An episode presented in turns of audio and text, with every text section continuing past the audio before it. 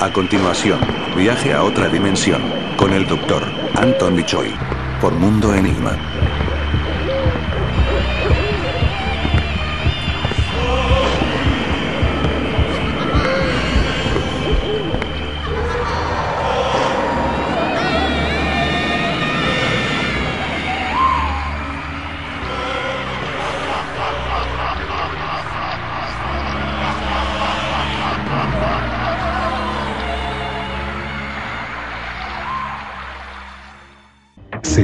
Espacio anticipan el futuro de la Tierra. Hubo contacto con el Papa Juan XXIII. ¿Cuál fue el verdadero secreto de Fátima? En cabina, el famoso contactado internacional Ricardo González. Este domingo a las 8 de la noche, en viaje a otra dimensión con Anthony Choi. Los extraterrestres y la profecía del último Papa. No te lo puedes perder. Solo aquí, en Radio Capital, donde tu opinión importa. Capital presenta El viaje más misterioso de todos los viajes. Viaje a otra dimensión. Aquí el misterio jamás se oculta. Con la conducción del doctor Anthony Choi. Sean ustedes bienvenidos. Adelante, doctor.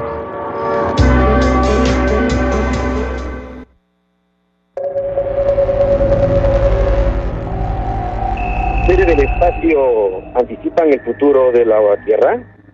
¿Hubo contacto con el Papa Juan XXIII? ¿Cuál fue el verdadero secreto de Fátima?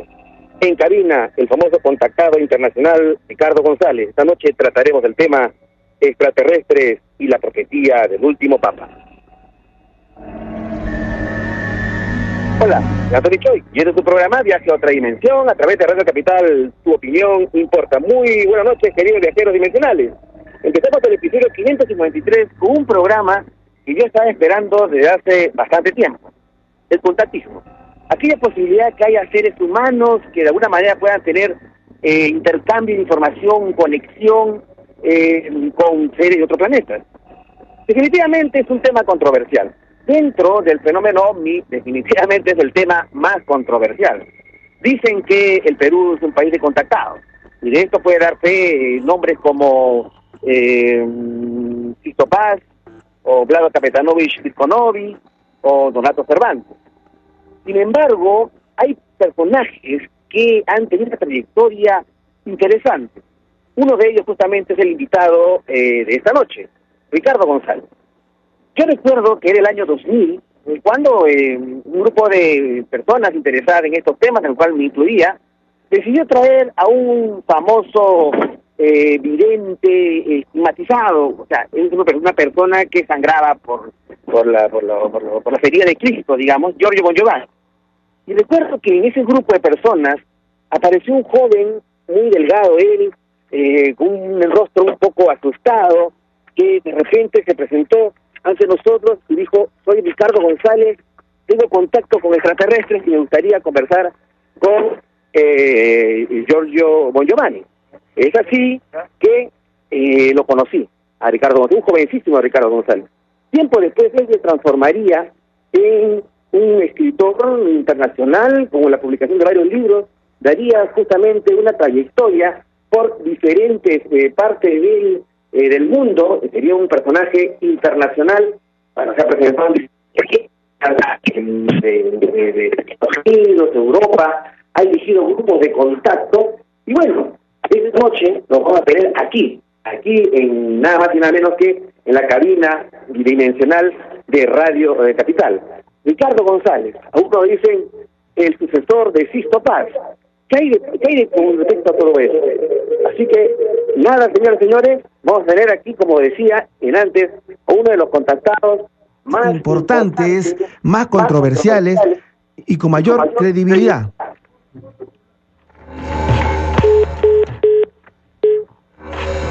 Justamente, como decía, eh, Ricardo González ha venido acá a nuestra capital a dar una conferencia y no podía pues, desaprovechar la, la, oportunidad de conversar con respecto a cómo se inició su contacto, eh, en su famoso libro, en Los Maestros del Paititi, en el que él escribió el que tuvo contacto con seres que vivían o viven allá en Madre de Dios y que supuestamente no son extraterrestres, sino serían intraterrestres. Hay mucho que hablar con respecto a Ricardo González sobre todo con respecto a esta temática que él ha venido a desarrollar, el tema de lo religioso con el tema extraterrestre el tema de la supuesta profecía del último papa. Así que esta noche no se pierdan, en una muy interesante conversación con el contactado internacional Ricardo González, Richard González, ¿no? Pero en este momento abrimos nuestro fono capital para que ustedes nos llamen al 222-0575, 222-0580. 222-0711 y a nuestros amigos de provincias del 0800-24802, 0800-24802 para que establezcan esta conexión que hace más de cinco años, cuatro meses y tres días venimos con, eh, ustedes, con el público dimensional, eh, haciendo esta conexión con los misterios de la vida, del hombre y del universo. Son las 8 y 15 de la noche en todo el Perú. Ya regresamos con nuestro programa.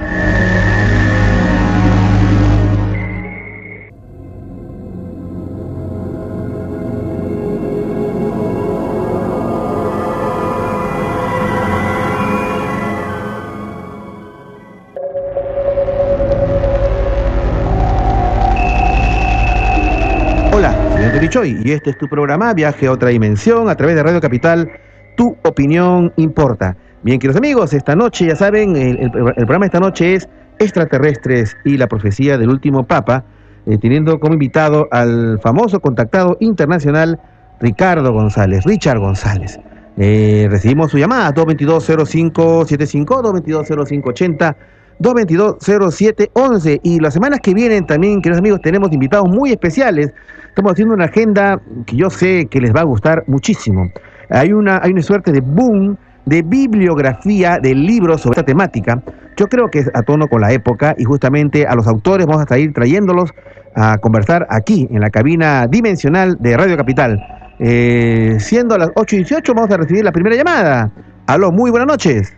Aló. Hola, ¿qué tal? ¿Con quién tengo el gusto? Con Carmen del INSE, doctor Choi. Hola, Carmen, ¿qué tal? Después de mucho tiempo lo llamo. Después de varias lunas, Carmencita. Así es, así es, buen tiempo. Este doctor, usted acaba de hacer mención sobre, ¿cómo dijo? Intierra, ¿dijo? No, el, eh, civilizaciones intraterrestres. Intraterrestres. Casualmente lo llamaba por eso, para preguntarle o recomendarle, no sé si usted ha leído el libro de Eduardo Elías. Claro, Eduardo Elías Pomareda, La Tierra Hueca. La Tierra, es hueca, claro. Ajá. Es este un libro muy interesante, ¿ah? muy interesante donde habla de seres que viven este dentro de la Tierra, ¿no? Claro. Y también hace mención de la Luna. ¿no? De los seres que viven en la luna y sobre, bueno, como usted ha leído este este libro sobre los astronautas rusos que llegaron primero a la luna, sobre los astronautas norteamericanos, un tema muy interesante, ¿ah? Ahora, lo que yo no sé, Carmen, es si don Eduardo Elías Pomareda eh, sigue vivo, porque yo lo, yo recuerdo que lo entrevisté allá por la década de los 90 y una persona de avanzada edad y había sido pues un personaje histórico porque él estuvo en el IPRI, ¿no? En, en, el IPRI, el Instituto Peruano de Relaciones Interplanetarias que fundó el papá de Sisto Paz, don Carlos Paz García Corrochano, pero yo siempre he querido buscarlo a, a, don Eduardo Elías, este, pero la verdad que le perdí la ruta, ¿no? El que escribió justamente este libro que tú mencionas, ¿no? Claro, pero es mm. que él, este, en la época del gobierno militar, creo que, o del terrorismo, eh, se fue fuera del país y estuvo viajando constantemente, ¿no? y ahora debe ser un hombre de una edad bastante avanzada, por lo menos de 80 años, ¿ah? Sí, sí, vamos a, vamos a ver qué hacemos, lo buscamos muy interesante el libro que él escribió porque a pesar de ser arquitecto se interesó mucho por este tema y bueno, ha dejado como legado algo muy interesante, doctor. Ok, gracias Carmen por mencionar eh, este libro que está relacionado con el tema de esta noche, ¿no? El tema intraterrestre. Don Eduardo Elías Pumareda, recuerdo haberlo visitado en su casa en Surco, arquitecto él eh, y una de las personas pues que formaron parte del IPRI, ¿no? Instituto Peruano de Relaciones Interplanetarias. Bueno, esas son las épocas doradas de la ufología, ¿no?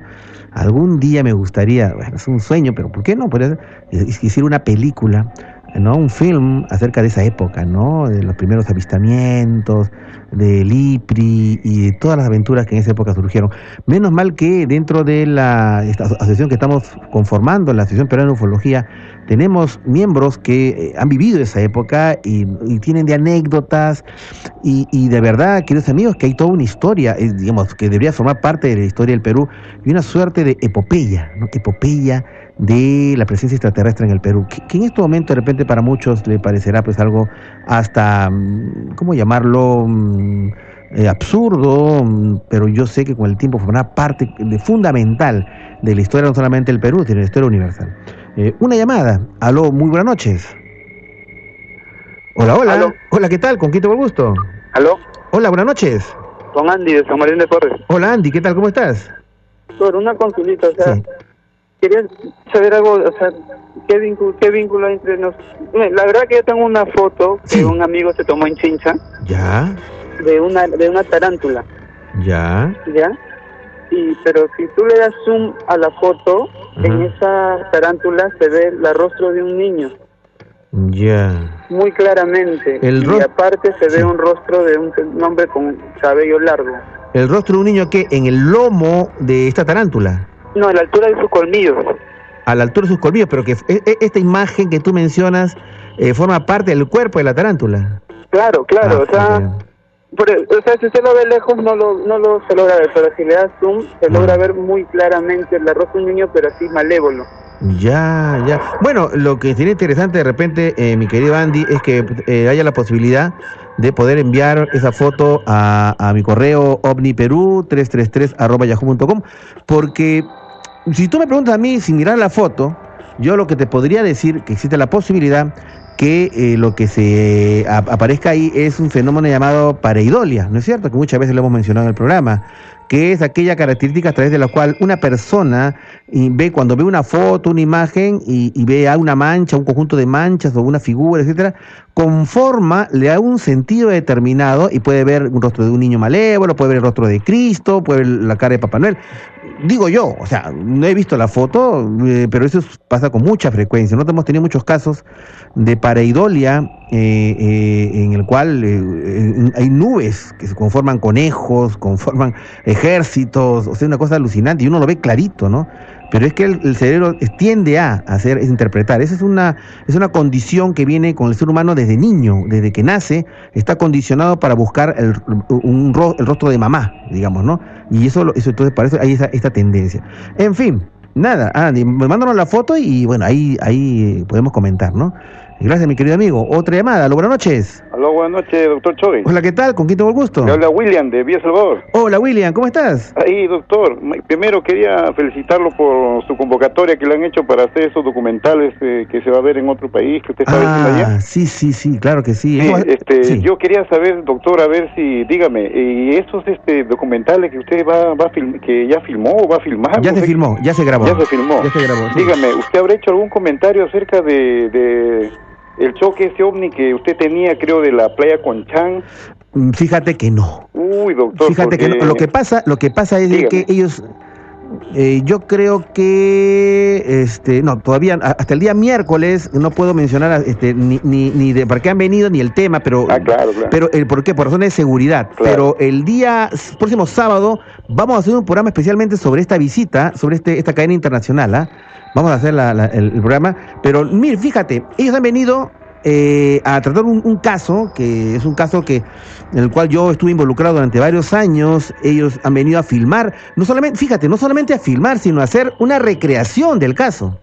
Es una cosa alucinante. Han contratado extras, han, han van a hacer efectos especiales, cámaras que yo nunca había visto para hacer este programa.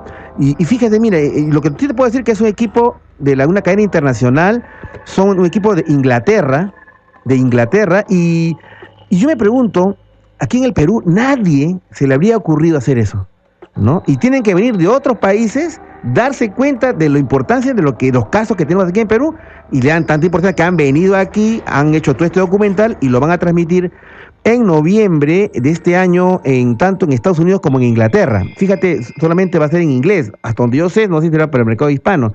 Pero lo que tú me decías, William, sí, yo le conté. O sea, yo, le, mejor dicho, yo les, referí, ¿no? Y le dije, mira, hay estos casos, este, este, este, y se quedaron impresionados. Me dice, esto, esta información no, no sale. No, pues, no, no, no, no ha trascendido, ¿no? Porque no hay, la información, bueno, por ejemplo, de Radio Capital es en español. Y a menos que alguien traduzca los programas al inglés, podría saber de qué estamos hablando aquí. Pero es cierto, o sea, hay muchos casos que son impresionantes, ¿no? Cuando se enteraron lo de la joya, ¿no? El caso de la joya, el 80, mire, el lavador la vuelta al mundo. Y su caso que estaba aquí años, ¿ah? 20 años. Y nadie le, le daba bola hasta que, bueno, Oscar Santamaría Huertas habló ya con la autorización de la Fuerza Aérea, ¿no? Así que sí, sí, sí, yo eh, pienso y digo de que acá hay mucha información, muchos casos interesantes que podrían dar la vuelta al mundo, ¿no? Una llamada. Aló, buenas noches. Hola, hola.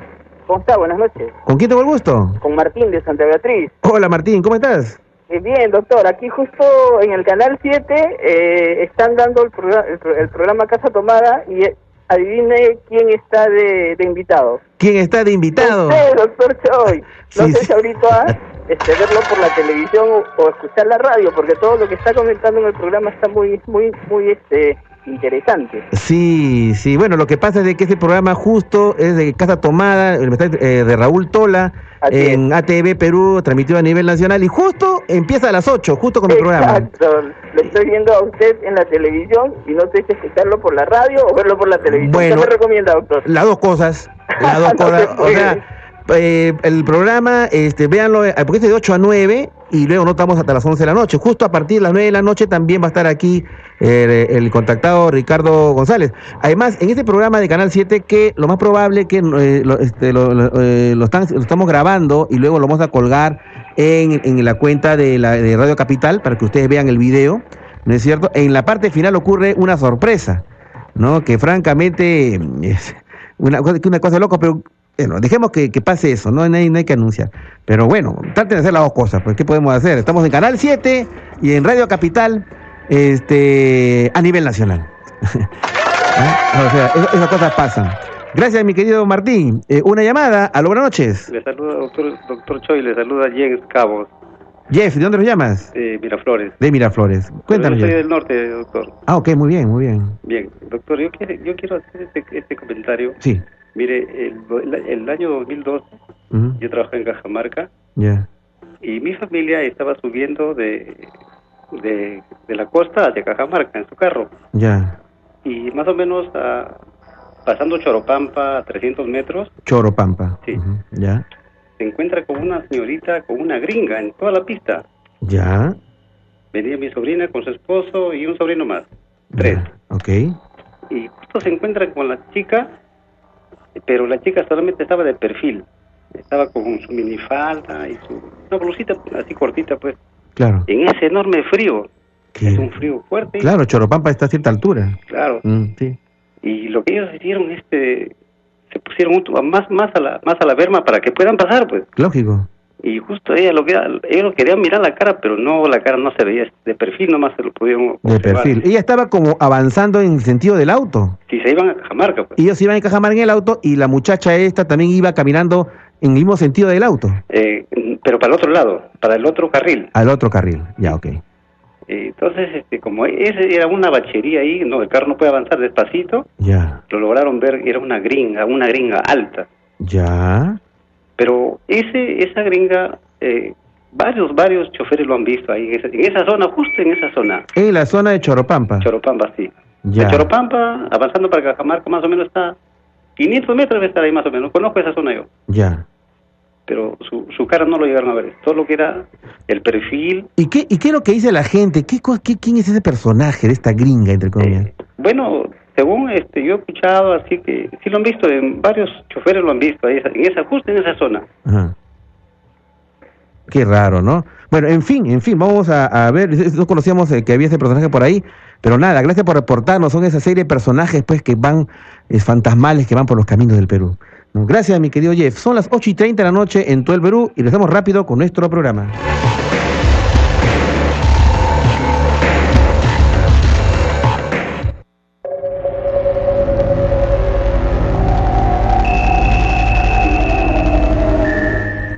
Soy Antonio Choi y este es tu programa Viaje a otra dimensión a través de Radio Capital. Eh, tu opinión importa.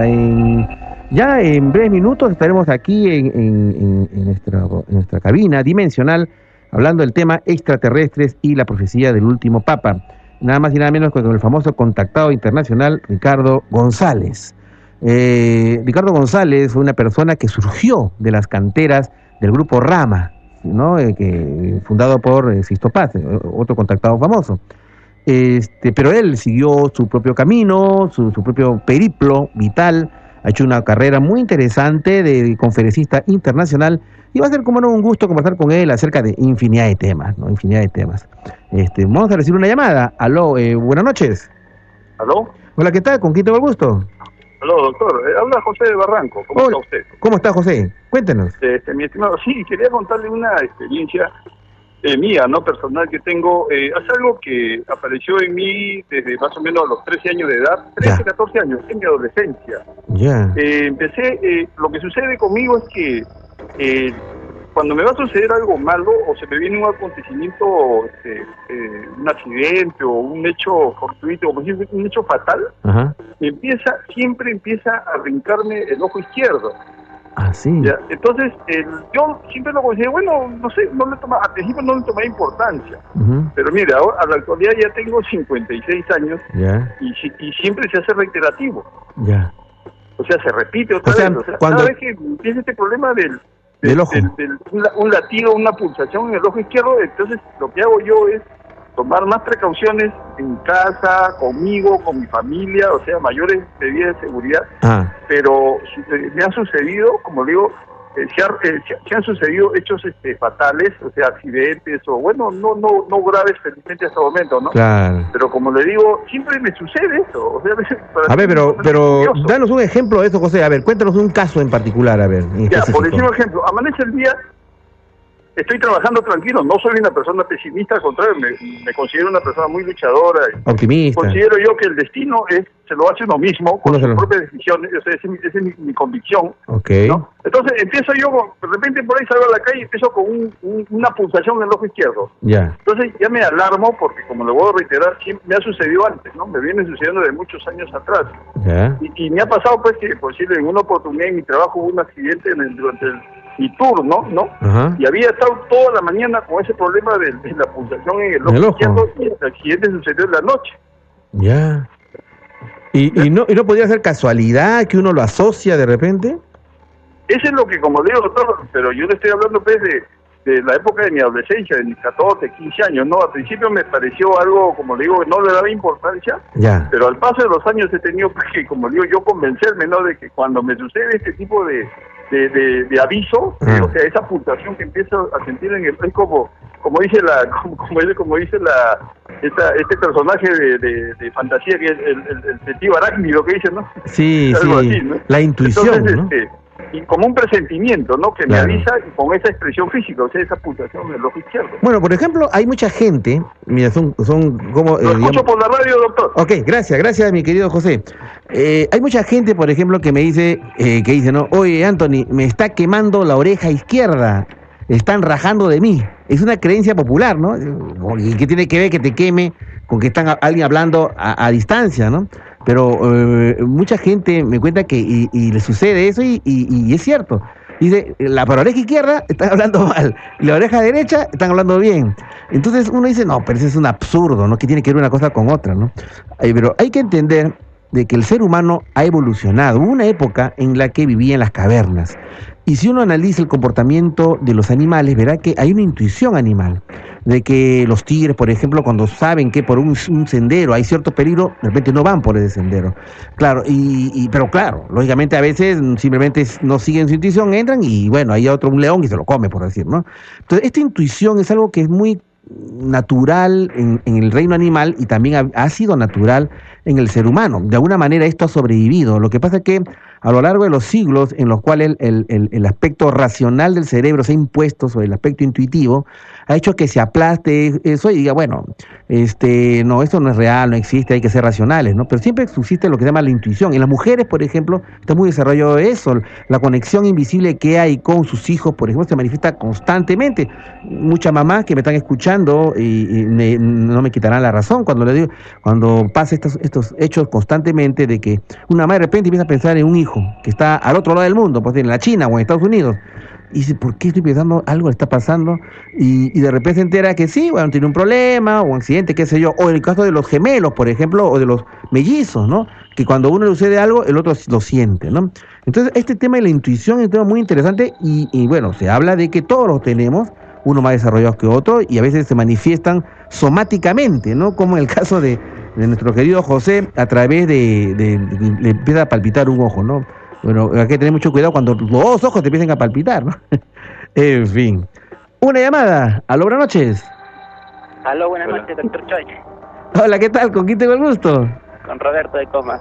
Roberto, ¿cómo estás? Cuéntanos, ¿qué novedades? Sí, un poco nervioso. Siempre hablo por teléfono, pero siempre me pongo nervioso cada vez que hablo con... o he tratado de hablar con usted. Ya, pero no hay problema, Roberto. Estamos entre patas. Eh, lo que vas a contar nadie lo va a escuchar, ¿no?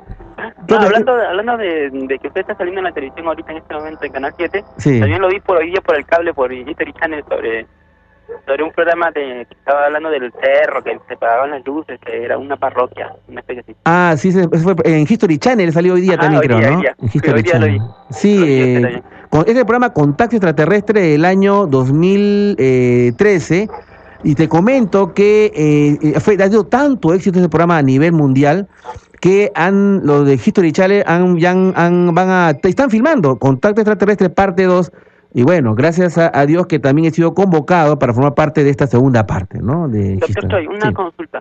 Dime. Este, estoy tratando con el tema un poco más espiritual, más allá como, como, como un ser humano, así como, como, como, no sé, tengo las palabras, no tengo mucho las palabras en mi boca, pero, sí. pero es más como un tema espiritual. Usted sí. a veces, a usted, este, particularmente que trata, investiga, todas esas cosas, ¿no le ha como que afectado o una especie así de, de dónde venimos, quiénes somos, este, y todo, todo lo que nos han hecho creer o que somos, que somos descendientes de tal, que, Dios existe, y entonces, ¿qué hacemos? ¿Pateamos el tablero? ¿Qué hacemos? Entonces, ¿cómo actuamos como seres humanos? ¿O sentimos nuestros instintos? A veces como que en el pleno espiritual, a veces como que no le ha Sí, no te entiendo. no, me ha afectado. Un poquito así como dice, mira, Dios no existirá, entonces, mira, ¿por qué estamos acá? ¿Cuál es ese sentido de la vida? Sí, sí, fue, fíjate, mira, este, a mucha gente que investiga estos temas, empiezan a adentrarse en estos temas, y a veces por ahí surge alguien que dice, que dice mejor no me hubiera enterado de la verdad, porque al enterarme cómo son las cosas, me desequilibro, dice, ¿no? Algunas personas pueden pensar eso, ¿no? Y, mucha, y de hecho muchas religiones habla, dicen, no te adentres en lo desconocido, ¿no? Porque lo que es como en, la, hay una película, El planeta de los simios, ¿no? Que en la parte final tiene ese, tipo de enseñanza, ¿no? En mi caso, fíjate que, bueno, por cuestiones de la vida, de mi formación, yo siempre he sido open mind, como dice, mente abierta, y porque he tenido experiencias de a poquito, como si fuera una especie de aprendizaje, nunca me ha llegado a afectar ni, mi, ni mis convicciones eh, espirituales, ni mi visión de la vida. Al contrario, cada vez que yo he descubierto algo o, me, o me he confirmado algo que yo pensaba, como que me he maravillado de, de, lo fascinante que es la, realidad y la existencia. En ese sentido, no, mira, si alguien me dice, si yo soy católico, ¿eh? y justamente el día de hoy vamos a hablar de ese tema, ¿no? La profesión del Yo soy católico y además yo pertenezco a un movimiento carismático, ¿eh? Y fíjate, nunca, pero nunca el descubrir muchas cosas me ha afectado mi fe, sabiendo de que las religiones han cambiado las cosas, ¿ah? Muchas religiones han cambiado y también, ¿por qué no hay, por qué vamos a decir lo que no es? También la Iglesia Católica ha cometido sus errores. ¿Cómo no? ¿Por qué no decir la, la cosa tal como son? De hecho, la, la, la labor del Papa Francisco va en ese sentido. O hacía los cambios o venía una crisis total, ¿no? Entonces, no, para nada me ha afectado a mí, el, la búsqueda de la verdad afecta eso. Lo que sí me ha afectado, fíjate, este, y ha habido momentos en los cuales yo a veces he pensado este, dejar todo esto, eso nunca lo he dicho en, al aire, pero lo digo, ¿no? Porque es cuando me he adentrado en temas del mundo paranormal. Eh, y es ahí donde este, he, sentido presencias, he sentido energías que no solamente me han afectado a mí, ¿no? sino han afectado a mi familia. Y, bueno, los que me conocen saben de lo que estoy hablando, ¿no? Eso, eso me ha hecho a mí tener una mayor responsabilidad con respecto a lo que yo hago, con respecto a lo que yo transmito en, en los medios de comunicación. Es cierto, hay ciertas cosas que no las podemos decir abiertamente en los medios de comunicación, no porque uno esté ocultando la verdad, sino porque hay que saber dosificar. Te doy un ejemplo rapidito.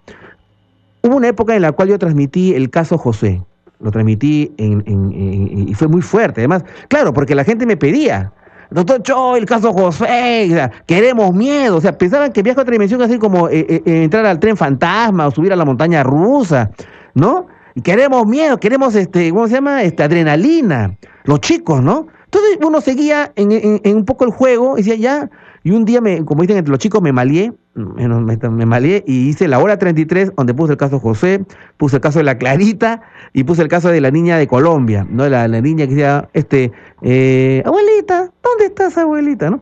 Y todo lo hizo un solo programa este, mi querido Roberto, al día siguiente hubo problemas, mucha gente llamó después que no pudo ir a, ir a trabajar temprano, a estudiar porque tuvieron pesadillas, hubo gente que, que, vio que en sus casas se apagaban las luces, es cierto lo que estoy contando porque hubo llamadas, gente, taxistas que se le apagó el carro, mucha gente, y, mucha gente en general decía, este, sé que eh, escuché el programa y se ha puesto pesada mi casa.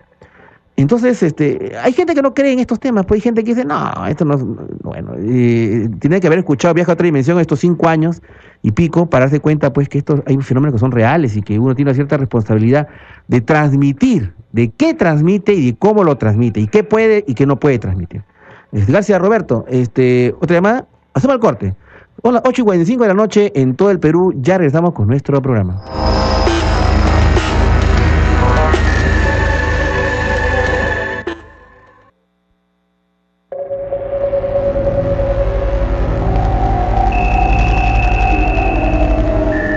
Soy Antonio Choi y es de tu programa Viaje a otra dimensión a través de Radio Capital. Eh, tu opinión importa. Em, yo le voy a contar una cosa rapidita, rapidita nomás. Eh, en el año 2000, no, no, no, miento, era el año 2000, 2000, me llamó un contador, me dijo, doctor Choi ha tenido una experiencia en Pueblo Libre, por la Plaza de la Bandera. Yo fui a visitarlo. Lo que pasa que el otro día me empezaron a perseguir unas esferas de luz en mi casa, yo salí a la calle, me hicieron por la calle, así le digo, y, pues, entonces lo visité, hicimos un recorrido por los sitios donde él había visto esta esfera de luz, y él me decía, por ejemplo, ese señor que está allá, ese guachimán, él fue testigo de eso, me decía. Entonces, fuimos, buenas, noches, señor, usted, sí, aquel señor dice que usted ha visto, sí, sí, sí, sí, claro, yo recuerdo al señor, el señor caminaba y encima él había unas esferas de luz alucinantes, entonces fuimos haciendo una ruta, y al final me, me este contador me dijo, mire, y, esa, y al final estas esferas de luz se pusieron encima de esa casa. ¿Cuál casa? Le digo. Esa casa que está en la esquina, una, mitad de cuadra. ¿Así? yo me acerqué a esa casa y apunté la dirección. ¿no? Este, porque eh, este testigo dijo que esta esfera de luz habían, lo habían seguido por varias calles de Pueblo Libre, por Sucre, me acuerdo, por la Plaza de la Bandera, y le habían al final parado encima de una casa, una casa X, ¿no? Tiempo después eh, conocí a Ricardo González, este, y él me contó, hablando así de otras cosas, me dijo dónde vivía. Ya que no saben dónde vivía Ricardo González en Lima. En esa casa, en donde años atrás yo vi, me habían contado que había visto esferas de luz. Eso a mí me dio a entender de que había algo, digamos, un indicio de verdad en las cosas que Ricardo contaba. Y además yo tengo una relación con Ricardo en algo que de repente él no sabe y que más adelante lo voy a decir, que tiene que ver con el número 33 que ustedes ya están aburridos y cansados y siempre le repito lo mismo el número 33. Bueno, él, él es el culpable. Ricardo es el culpable, pero eso lo voy a revelar cuando él esté aquí presente. Vamos a recibir una llamada. Hola, buenas noches. Hola, hola. Sí, buenas noches. Hola. ¿Con quién tengo el gusto? ¿Aló? Fernando. Aló, buenas noches. ¿Con quién tengo el placer? Con John Fernández, le llamo desde New Jersey. Ah, hola John, ¿qué tal? ¿Cómo estás? Bueno, sí, eh, por primera vez que escucho su programa me parece muy interesante y, y más un poquito más este, con ganas de conversar con Ricardo González. Bueno, usted todavía no llega, pero quería hacer unas cuantas preguntas, porque yo soy un seguidor de él. Ah, muy bien, muy bien. Estoy llamando tú de Nueva Jersey, Estados Unidos, y cuéntame, ¿qué tal? Pues, ¿qué novedades, John?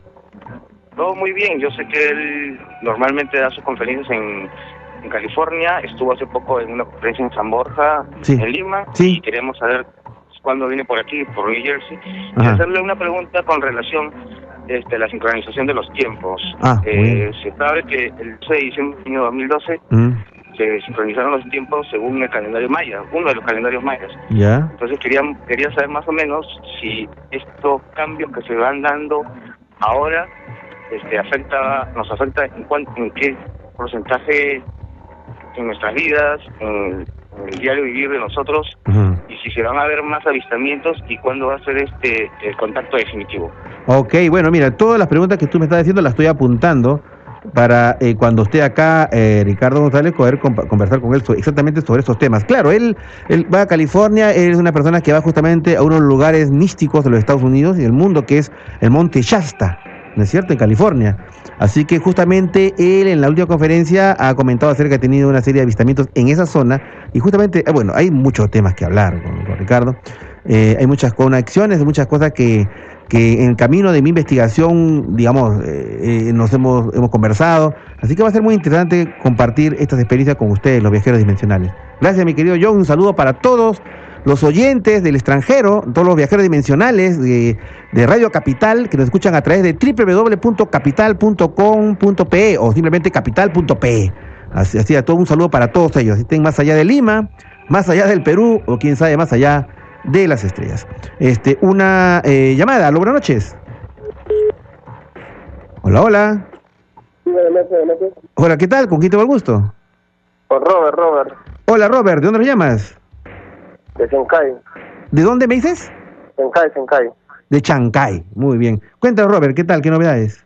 Mira, es que la yo siempre lo escucho, pero de esas cosas casi no me gusta, no me gusta contar. Yo yo no, no, no soy, yo soy suyana, soy suyana, pero estoy viviendo acá en Chancay. Ya, muy bien. Tú eres suyana, pero estás en Chancay. Sí, ya pues, tengo nueve años residiendo en Chancay.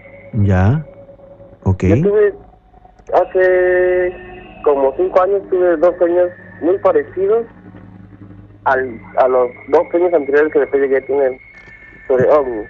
Ya, ¿tuviste, me dices, dos sueños, me dices? Dos sueños seguidos en la misma noche y después pasaron tres, cuatro meses tuve dos sueños parecidos al, al, a los mismos sueños. Ya, sueños repetitivos, digamos. Ya, o sea que en, yo estaba soñando así que había un cerro grandazo, más o menos de 3.600 metros, más o menos así. Ajá. Ahí el ovni así grandazo, que pasaba en una escala, botando así como un, como una escalera, como una escalera de corriente. Ya. Y no sé qué pasó, hubo una luz que ahí me levantó, y me dejó caer ahí. Eso, eso en, tus sueños, este, eh, Robert. En mis sueños, en mis sueños. Ya, ok. Me dejó, me dejó caer ahí. Ajá. Y a lo que caí por, por, unos, este, por una lucecita, caí sobre una laguna de azufre en la cual había bastantes personas ya. como zombies, que no sabían lo que hacían. Ya. Bastantes personas así, zombies, zombies. Y había un cuarto donde había bastantes personas de color verde. Ya pero tenían un idioma muy distinto y tenían como una entrevista. Ok, muy bien. Pero siempre tengo esos sueños y desde que soñaba eso, siempre sueño yo, yo con agua, agua, agua, agua, pura agua. Claro. Ahora, digo una cosa, Robert, ¿ah? eh, no necesariamente el que uno sueñe con determinadas cosas es que hay, un, porque yo creo que por ahí va la pregunta que tú me quieres hacer. El hecho de soñar con ovnis es que eh, es un tipo de establecimiento, un tipo de contacto y tú sabes, los sueños, sueños son, como decía Calderón de la Barca, este, es el resumen, un sueño es el resumen de muchas cosas, es el resumen de todo lo de la actividad que hemos tenido durante el día, de las lecturas, películas, conversaciones que hemos tenido, mm, y se presentan a través de símbolos, ¿no? O sea, no necesariamente el tener soñar con ovnis significa que hemos tenido contacto con ovnis, ¿no? No, pero, ¿No? Ok. Claro, sí, doctor, a lo que, a lo que me refiero yo es que, es que, ¿qué, qué, ¿cuál, es, ¿cuál es el daño que causó mi sueño que todos los días sueño con agua, agua clarita, agua clara, ah, pura agua clara nada más. Bueno, en... años, años tras años que vengo soñando con agua. Ok, ok. Bueno, pues hay muchas cosas. Mira, eh, yo que siempre digo, en un día hicimos un programa sobre interpretación de sueños o la oniromancia y este, cada eh, especialista que venía acá sobre determinado símbolo decía cosas totalmente distintas, ¿no? En general, en general, soñar con agua limpia es salud, por ejemplo, ¿no? Y soñar con agua sucia, de acuerdo a algunas interpretaciones, es enfermedad. ¿no es cierto? Así que yo creo que por ese lado de repente no deberías preocuparte, ¿no? Pero sí, cómo no, es, es bueno que uno apunte sus sueños, es una, una práctica saludable, que uno apunte sus sueños, tenga una, una libretita al costado de tu, de tu mesa de noche y muchas veces nos dan claves de, para nuestra vida, ¿no? Gracias, mi querido amigo. Otra llamada, buenas noches. Buenas noches, doctor. ¿Con quién tengo el gusto? Con Mario. Hola, Mario, ¿qué tal? ¿Cómo estás? ¿Qué tal, doctor? Bien. Bueno, quería conversar con usted porque ayer, por ejemplo, se me quedó en el tintero sí. eso de la famosa cuarta dimensión, ¿no? Porque Mm. dice que ya estamos entrando a la cuarta dimensión y bueno, pues. ¿no? Los cambios que se vienen, todo, que va a haber más espiritualidad. Y segundo, sobre el tema de hoy, Sí. el, el Papa Francisco. ¿no? Mucho se habla de él, ¿no? Porque Ajá. está causando polémica, porque ha, es, su elección ha sido como un parteaguas, ¿no? Ajá. Sí, sí, sí, sí. Porque, porque, ¿cómo se llama? Se decía del Papa Negro, que, el Apocalipsis, que... Pero, por ejemplo, él lo bueno que ha hecho es al terminar lo que no hizo Juan Pablo I, por ejemplo, que, que fue investigar lo del Banco Ambrosiano, Ujú. Que ya ahora es un, ya no es un banco offshore, es un banco para lavar activos, ¿no? Sí, Por pues, eso, sí. por eso es que el Chapo Guzmán y, y gente no como la Cosa Nostra lo han declarado enemigo público número uno. ¿A quién? ¿Al Papa? Al Papa Francisco, Ujú. porque el banco, el banco Ambrosiano lo usaban para hacer este lavado de activos. Lavado de activos.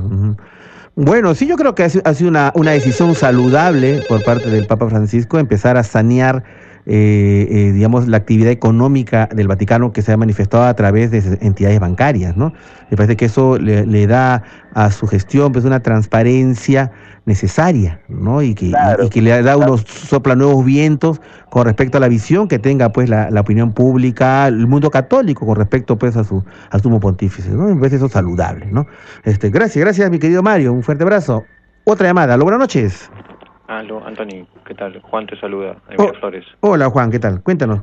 Juan, este, Anthony, una consulta. Sí. Yo quería, sea, traté de comunicarme hace algunos programas cuando salió esto de que unas luces sobre el Palacio de Gobierno, ¿recuerdas? Ah, sí, sí, claro, claro. Pero ese día tuviste unos invitados, unos ingenieros, creo que habían visto otro episodio en, en Santanita, no sé. En, en el puente Javish. Así es. Sí. Este, y tú relacionaste o diste a entender, porque no, no terminaste de redondear la idea, solo lo dejaste ahí. Así esas fueron tus palabras, no sé, lo dejo ahí, dijiste. Ajá. Pero relacionabas ese evento con el de Conchán, creo. Sí. Y la idea era de que, o sea, tratando de entender lo que querías tú dar a entender, porque como te digo, no lo definiste, Sí. era como que si una luz hubiera atacado a la otra. O sea, ¿se Ajá. entendió bien? ¿Eso era lo que querías Eh, entender? sí, o sea, en principio sí con respecto a la de Conchán, pero después, eh, eh, después de los tiempos, la- después vinieron otros días, otras investigaciones y ya no lo relaciono con lo de Javish, ¿no? Sí, en el, en el caso de Conchán, sí, porque hubo muchos testigos, pero en el caso de Puente Javish, la verdad que yo tengo mis dudas ahora, ¿no? Sí, sí. Por eso que lo dije, lo dejo ahí. Lo que pasa es que este, eh, nuestro oyente Juan se está refiriendo a estos avistamientos que se dan los viernes y sábados de 7 a 8 y media en el cruce de Puente Javish con la Panamericana Norte. Y esa extraña periodicidad este, es sospechosa. Es bastante sospechosa. Todos los que estamos metidos en estos temas ufológicos saben que no es así de, de, periódico, ¿no? De- eh, para mí, este, a la, a la hora de la discoteca, ¿no? Este, esa es una cosa. Lo otro, el, el que tú estabas hablando, Juan, eh, relacionado con el caso de Conchán, que es un caso alucinante, sí me parece que sí hubo eh, un, ataque de, una, una, especie de un objeto volador no identificado en forma de pelota de rugby que eh, le impactó eh, un bólido que venía del este, ¿no es cierto? Y lo impactó y, y hay muchos testigos al respecto. Es un tema de investigación, ¿no? Yo, la verdad, en este programa eh, quise relacionar ambos porque los ingenieros que vinieron acá me dijeron que ellos habían visto una, un objeto en forma de rugby. Curiosamente, me, me pareció interesante la comparación y que vieron una luz que se acercaba a, a- a este objeto. Entonces, a mí me vino a la mente lo de Conchán. Pero después han pasado los días, las semanas, y la verdad ya no estoy tan seguro, puesto que yo le dije, lo dejo ahí, es algo provisional, ¿no? En fin, al final estamos, la investigación está abierta, ¿no? Este, vamos a hacer el corte, son las 9 de la noche en todo el Perú, ya regresamos con mucho más en nuestro programa.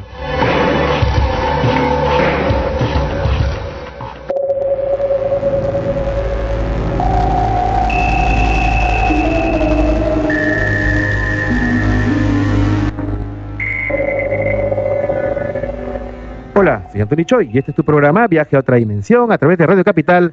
Tu opinión importa. Ya saben, queridos amigos, en breves minutos estaremos aquí con el famoso contactado internacional Ricardo González, quien está realizando un periplo internacional y está de visita acá en su tierra natal. El Perú eh, acaba de dar una conferencia el día de ayer que me comentan fue a lleno total. Inclusive quieren que haga la repetición.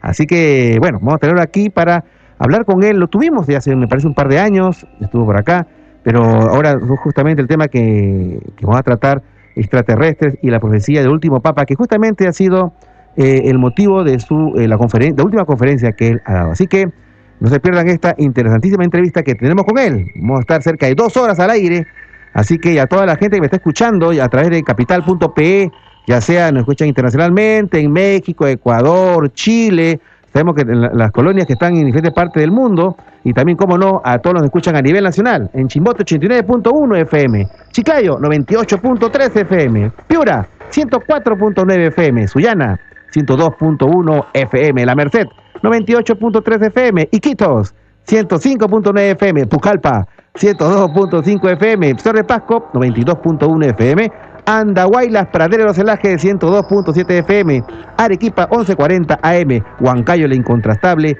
830 AM y Lima, Ciudad Capital, 96.7 FM. Estén atentos porque en breves minutos estaremos ya iniciando esta interesantísima conversación. Mientras tanto, escuchamos, como no, también sus interesantes intervenciones. Aló, muy buenas noches. Hola, hola. 222-0575, 222-0580, 222-0711. Aló. Aló, sí, buenas noches. Hola, ¿qué tal? ¿Con quién tengo el gusto? De Pucallpa, Ricardo, que habla este doctor Chum. Buenas noches. ¿Cómo está, don Ricardo? ¿Qué tal? Aquí queriendo comentarle, eh, eh, un, no sé si es un contacto, pero yo tuve una experiencia que le he querido contar ya hace varios domingos, pero eh, lastimosamente que la línea a veces está ocupada en toda la hora que usted está en el programa. En primer lugar, saludarle a usted por el programa buenísimo, yo soy uno de los que más me interesa en OVNI. Ok, muy bien, don, Ricardo. Gracias, gracias por sus palabras. Entonces quisiera yo comentarle lo que yo me ha sucedido hace eh, unos años atrás y que todavía hasta hoy le tengo en el misterio, ¿no? Entonces, yo no sé si le podría comentar. A ver, adelante, por favor, somos todos oídos. Sí, sí, sí. Eh, eh, esto sucedió eh, de Pucallpa, eh, más abajo es la ciudad de Contamana, ¿no? Claro, Contamana. Donde salió el famoso vals La Contamanina. Así es, doctor. Okay. Este, lo que pasó es conmigo lo siguiente. Tenía yo más o menos 16 años y estuve durmiendo más o menos a eso de las 2 de la mañana eh, me di cuenta solamente cuando yo estuve afuera de la casa mirando en una luna llena completa, mirando arriba. Me, me di cuenta que estoy sentado y mirando la luna arriba, y pero algo algo vino al cerebro como un mensaje que me decían, eh, vamos a contactar contigo, somos curanos, curanos, curanos. Vamos a contactar contigo, somos tal, tal persona, que tú recibiste como una especie de mensaje en tu mente. Así es, mentalmente. Entonces, nombres, yo le, yo le pregunté mentalmente quiénes eran, quiénes eran ellos. Ajá. Entonces me dijeron, el nombre, el primer nombre era Argo, Argos. Argos. El, Argos. El segundo era Beimor. Beimor. Sí, y el, el, el, tercero era Antro. Antro. Eh, Antro, tres nombres. Y me dijeron ellos que eran amigos que estaban eh, tratando de contactar con ciertas personas para poder comunicar a la Tierra lo que podría ya suceder más adelante. Entonces, eh, me quedé, eh, lógicamente me quedé este, muy, muy, muy impresionado. Pero en el instante que terminaban de hablar conmigo, avisté, vamos a decir, porque Contamana también tiene zonas este, eh, zonas altas. Claro, claro. Y entre los cerros, el doctor. Sí. De, de, de arriba, venía de arriba una, una, una especie de bola brillante de fuego que se que se cayó más o menos a 30 kilómetros de Contamana a esa hora, 2 de la mañana. Ya. Y hizo un solo sonido al, estrellarse, ¿no? Entonces parecía que ellos como que me están comunicando esto, ¿no? Entonces, no he tenido en el misterio todo ese tiempo, estoy ya casi con los 54 años, ¿no? Claro, claro. lo he querido comentar porque he tenido ese, ese, mensaje a, aquella vez de que ellos están eh, tratando de comunicarse con alguien en la Tierra para decirles lo que va a suceder y que estemos nosotros vigilantes ya a las, a las cosas que podrían suceder en la Tierra. Ahora, eh, don Ricardo, cuando usted me dice de que era una suerte de advertencia, y esto se mostró a través de la caída aparentemente de, no sé, de un meteorito, algo por el estilo, que ¿cuál era el mensaje? ¿Que la caída de un meteorito o algo por el estilo podría ocurrir en la Tierra? No, no, no, no, no, no. ¿No? Eh, eh, eh, el mensaje me dieron antes de que yo avistara esto. Mm. Apenas se cortó el mensaje telepático, vamos a decir, o mental. sí. Entonces vi, vi de arriba se venía una cosa brillante, pero grandaza, grandaza. Ya. Y se yo contra los cerros, atrás de, atrás de la ciudad de Contamana. Entonces hizo un retumbo.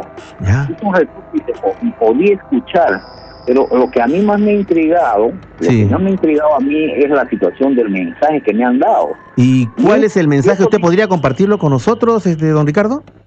Sí, sí, sí. Inclusive, como le digo, desde allí yo tengo una cierta sensación de que de, de, de, poder ver lo que podría suceder hasta hoy tengo ese ese ese, ese detalle, ¿no? Ya. Esa cualidad, digamos. Okay. Entonces, cosas que van a suceder, entonces no sé por qué me entra a mí la idea, viene un mensaje, eh, inclusive le podría citar uno, una más, que una vez estando en casa, sí. eh, pleno almuerzo con, con todos los familiares ahí, incluido eh, mi papá, que está de ya, ¿no? Hace 30 años que murió.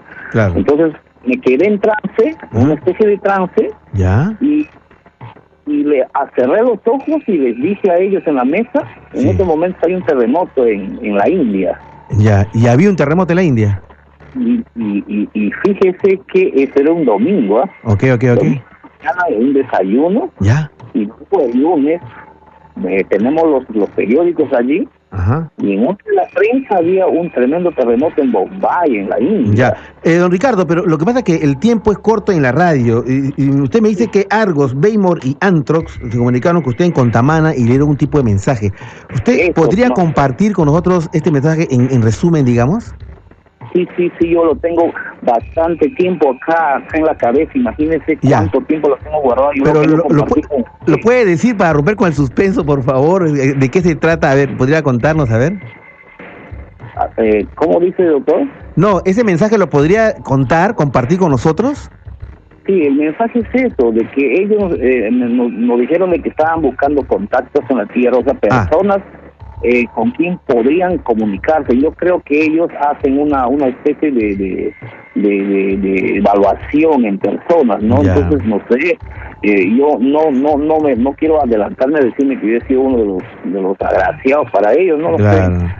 Y me dijeron que en la Tierra iba a suceder muchísimas muchísimas cosas, muchísimas catástrofes, y que tenemos que comunicarnos a todos. Tenemos que comunicarnos a todos. ¿No le dijeron cuándo?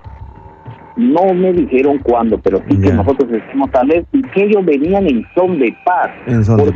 ¿Por, Qué, nosotros les tenemos a ellos como, eh, bueno, cruciando como que si fueran intrusos? Invasores, claro. Ahora, ¿le dijeron, don Ricardo, de qué planeta venían en todo caso? No, no, eso, sí es lo que no he podido yo eh, tener eh, en el contacto, en el mensaje, mejor dicho, ¿no? Pero me dijeron que eran fulano, fulano, fulano, y eso, no me, eso no me borraba hasta hoy. Ahora, yo le comento una cosa, este, don Ricardo, justamente hablaba en antes acerca de este equipo de National Geographic que ha venido acá al Perú a hacer un documental acerca de dos casos puntuales. Yo creo que podemos ir, revelando algo. Son dos casos puntuales que han venido este, Nat Geo a hacer este, este reportaje. El primero es, lo voy a decir, en Piura. Es sobre eh, mi investigación del incidente Chulucanas. el denominado incidente Chulucana. Y el segundo, justamente es donde usted está llamando, en Pucallpa. Eh, han venido a hacer una investigación sobre el caso de la suerte de ataques de fenómenos aéreos anómalos que ocurrió en Pucallpa en el año 2008 y que fueron reportados a la Fuerza Aérea Peruana. Ambos casos están siendo cubiertos, va a ser parte de este documental que se llama, como nombre provisional, Planeta UFO. Este, y luego ya el próximo sábado hablaremos en, extenso de esto, ¿no? Pero bueno, mm, sí es cierto, o sea, la presencia ovni en la zona de Pucallpa es intensa, hay el famoso video del año 99 en el cual un, ovni fue grabado este, por, un Canal 7 justamente. Eh, bueno, el año 99 es el año de la gran oleada ovni, justamente con nuestro invitado hablaremos del tema. Y no me deja mentir el hecho de que mucha gente ha visto y sigue viendo avistamientos de una zona caliente el fenómeno ovni como es Pucallpa. Gracias, mi querido amigo. Otra llamada. Hola, buenas noches. Buenas noches. Le habla William. William, ¿dónde nos llamas? Doctor, este, se cortó la llamada cuando estaba hablando. Ah, sí, sí, sí. Ya, este, mire, le decía acerca de la playa Conchán, ¿por qué? Porque yo pensé que, como usted dijo que estaban haciendo una mire, yo vivo acá en el noveno sector, en Loma de Corvina. Ya. ¿Ya? Entonces, el día 18 y el 19 de este mes, ha habido un grupo de nueve personas que eran este de otro país, están haciendo unas filmaciones ahí, con recreaciones inclusive con un, mire, yo esto me llamó la atención, lo de Javis, que usted habla ese, ¿cómo es eso, eso que vuela, que con remoto, ¿cómo dice usted? Un drone. Ya, no sé, mira, lo que yo he visto más o menos mide metro y medio cuadrado, es, tiene cuatro hélices ah. y, y ellos lo han adaptado como una especie de, de tecnopor, pero brilloso con luces LED eh, de colores, azul, verde, rojo, y vuela con remoto, y eso lo han estado haciendo en la playa Conchán. El día 18 han estado en Loma de Corvina. Ah. El 19 han estado en la playa Conchán frente a la ladrillera, más o menos. Como usted habló acerca de una investigación ovni, ahí creo que tenía un testigo, no sé usted, el año pasado está hablando, creo, ¿no? No, este año fue que revelamos ese caso del avistamiento de la playa Conchán. Mm, el choque de la playa de Claro, el choque del, del, ovni en forma de balón de rugby en Loma de Corvina en, el año 1974. Mm, mire, eran nueve personas en dos eh, combis, así este van, esos este, plateados. Ya. Y eran periodistas, Leo, porque tenían eh, equipos así sofisticados. Eran blancones, hablaban uno medio raro y eran dos chinitos aparte. Ya. O chinos, japonés, no sé, no sé la verdad.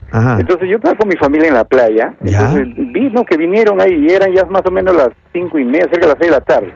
Entonces bajaron, comenzaron a poner sus cosas, todo, y ahí lo que bajaron eso de una de las combis, y yo me quedé asombrado porque este, nunca había visto un helicóptero de cuatro hélices que se elevaba con todo remoto. Claro, es un drone, es un drone. y se prenden las luces y eso parecía, pues, ¿no? De, de Tecnopor, lo, lo han hecho bien bacán, lo han pintado ah, bonito, todo. O sea, han utilizado un drone y lo han disfrazado de ovni para la pero eso es para recrear acerca de lo que usted estaba haciendo esa investigación ovni.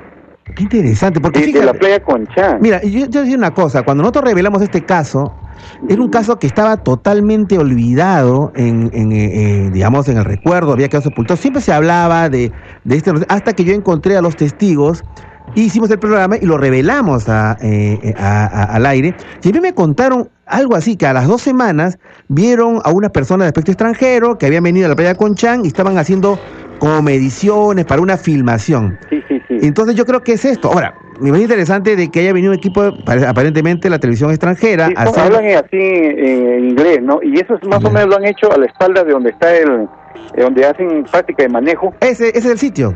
Ya, ahí, y después lo han hecho en la Loma de Corvina, porque yo vivo al frente de Loma de Corvina en sector en, otras palabras, están haciendo un documental. Sí, sí, sí. yo pensaba que era de usted. No, no, para nada, yo no sabía nada del tema. Ah, ya, bueno, pero... Por eso, por eso le hacía la pregunta, le felicitaba aparte de eso, ¿no? Porque...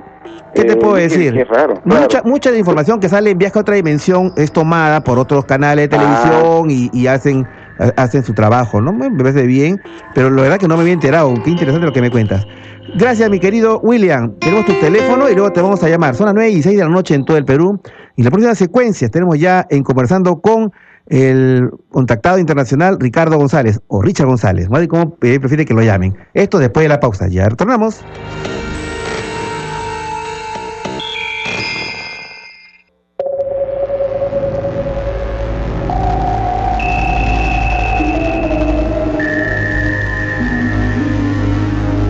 Hola, soy Antonio Choi y este es tu programa. Eh, ahora sí.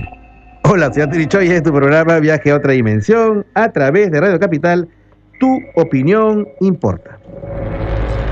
Corría el año de 2002. Yo eh, trabajaba en la Fuerza Aérea Peruana como investigador principal de campo de la denominada OIFA, Oficina de Investigación de Fenómenos Anómalos, cuando hubo una llamada de un señor que dijo que había grabado ovnis en el norte del Perú. Así que yo tomé la de Villadiego, inmediatamente decidí eh, eh, apersonarme a la zona, y eso fue el origen de una investigación que se convertiría en el primer caso oficialmente revelado en el Perú, el incidente Chulucanas. Pero antes de ir ahí, me llegó un volante que decía conferencia del contactado Ricardo González en el auditorio de Alfa y Omega sobre eh, la caída de los Torres Gemelas y el fenómeno Así que yo fui, eh, y estaba lleno el auditorio, me senté y vi a un joven que con una presencia escénica impactante empezó a hablar a un cautivado público que estaba escuchándolo. Yo lo escuchaba, interesante lo que dice este joven. Y de repente él menciona una, cosa que, bueno, me dijo, y las personas que van a tener contacto, va, se le va a presentar un número, una clave numérica. Esta es la clave 33. Entonces yo escuché y dije, bueno, mi número de suerte es el 23, así que por ahí no, no coincide. Y bueno, me fui con eso. Cuando llegué a Chulucana, me no me había dado cuenta que me había sentado en el 133. Cuando me voy al hotel, me dieron la habitación 33. Cuando voy a entrevistar a, Iván Isa, que había grabado los y vivía en Girón Cusco 333. Cuando regreso a Lima, el comandante Julio Chamorro, que es el jefe de la OIFA, vivía en la calle 33, departamento 303, y de ahí hasta ahorita. Entonces, eso, es algo que nunca les he contado, queridos amigos, y justamente el culpable de haberme metido en el tema del 33 está acá, Ricardo González, el destacado e internacionalmente contactado. ¿Cómo estás, Ricardo? Buenas noches. Un placer verte, viejo amigo. ¿Cómo estás? Bien, antes que llegaras, inclusive conté, pues tú has vivido en, Pueblo Libre, ¿no es cierto? O, no sé sí, viví una época en Pueblo Libre, correcto. Ya, sí. y no sé si te enteraste de esta historia. Yo investigaba un caso de una persona, un contador público, que era perseguido por esferas de luz en la calle Libre por Sucre. Y de repente estas esferas de luz lo abandonaron y se pusieron encima de una casa. Después me enteré que era tu casa. Entonces dije, ah, caramba. Entonces este contactado es de los verdaderos. ¿Cómo estás, Ricardo? Muy bien, eh, contento de estar otra vez en mi país. Eh, como sabes, tengo ya varios años viviendo en el exterior, cerca de 13 años aproximadamente viviendo en Buenos Aires, en Argentina. De hecho, hoy me acompaña aquí mi mujer. Eh, y sigo viajando constantemente por todo el mundo, tratando de compartir mi testimonio de contacto, las experiencias que sostengo haber vivido aquí y también en otros países. Pero no solo mi testimonio.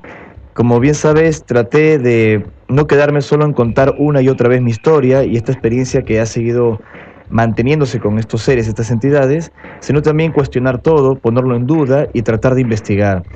Creo que eso me ha abierto mm, otras puertas, otro campo de visión que a través de la duda me ha permitido acercarme a otras conclusiones que creo es lo que tenemos que compartir. Claro que sí. Este, bueno, tú has, sido eh, invitado a numerosos países. ¿Cuántos libros en, la bibliografía? estoy ahora entregando ya a, mi editorial el treceavo libro, que se va a llamar tentativamente, esto obviamente es un acuerdo con la editorial, todavía veremos, el último Papa, Francisco, y las profecías de Parravicini, que como sabes, este sensitivo argentino, conocido también como Nostradamus de América, un nombre que le acuñó mi amigo Fabio Serpa, un ufólogo famoso uruguayo-argentino, eh, también era un contactado, ¿no? Él ya había reportado en la Argentina, en el diario La Nación, que es un diario muy serio, no sensacionalista, que había tenido un encuentro dentro de una nave extraterrestre, según lo, que él describe, y que estos seres de aspecto humano, de apariencia nórdica, como noruegos, que se comunicaban mentalmente, le habían dicho, tú a Parravicini, eres telépata, puedes ver el futuro, tienes que contar lo que te estamos transmitiendo. Y muchas cosas que ha afirmado este señor Parravicini, un pintor de Buenos Aires, que falleció en el año 74, se han cumplido y, aparentemente también se están cumpliendo todas aquellas psicografías o eh, profecías o informaciones que involucran al Papa Francisco y el momento actual del Vaticano. Ahora, un poco para eh, eh, comenzar, digamos, mucha gente de repente no te conoce, nos gustaría que nos comentes brevemente cómo empezó esta aventura intelectual, vital, de contacto, ¿no? Me atrevería a decir que no muy diferente a la tuya o de tantos otros investigadores o contactados o hasta las personas que están escuchando el programa. Yo creo que empezó mirando las estrellas y haciéndose preguntas. Hoy tengo 39 años pero desde mi adolescencia empecé a vivir cosas que no podía explicar racionalmente.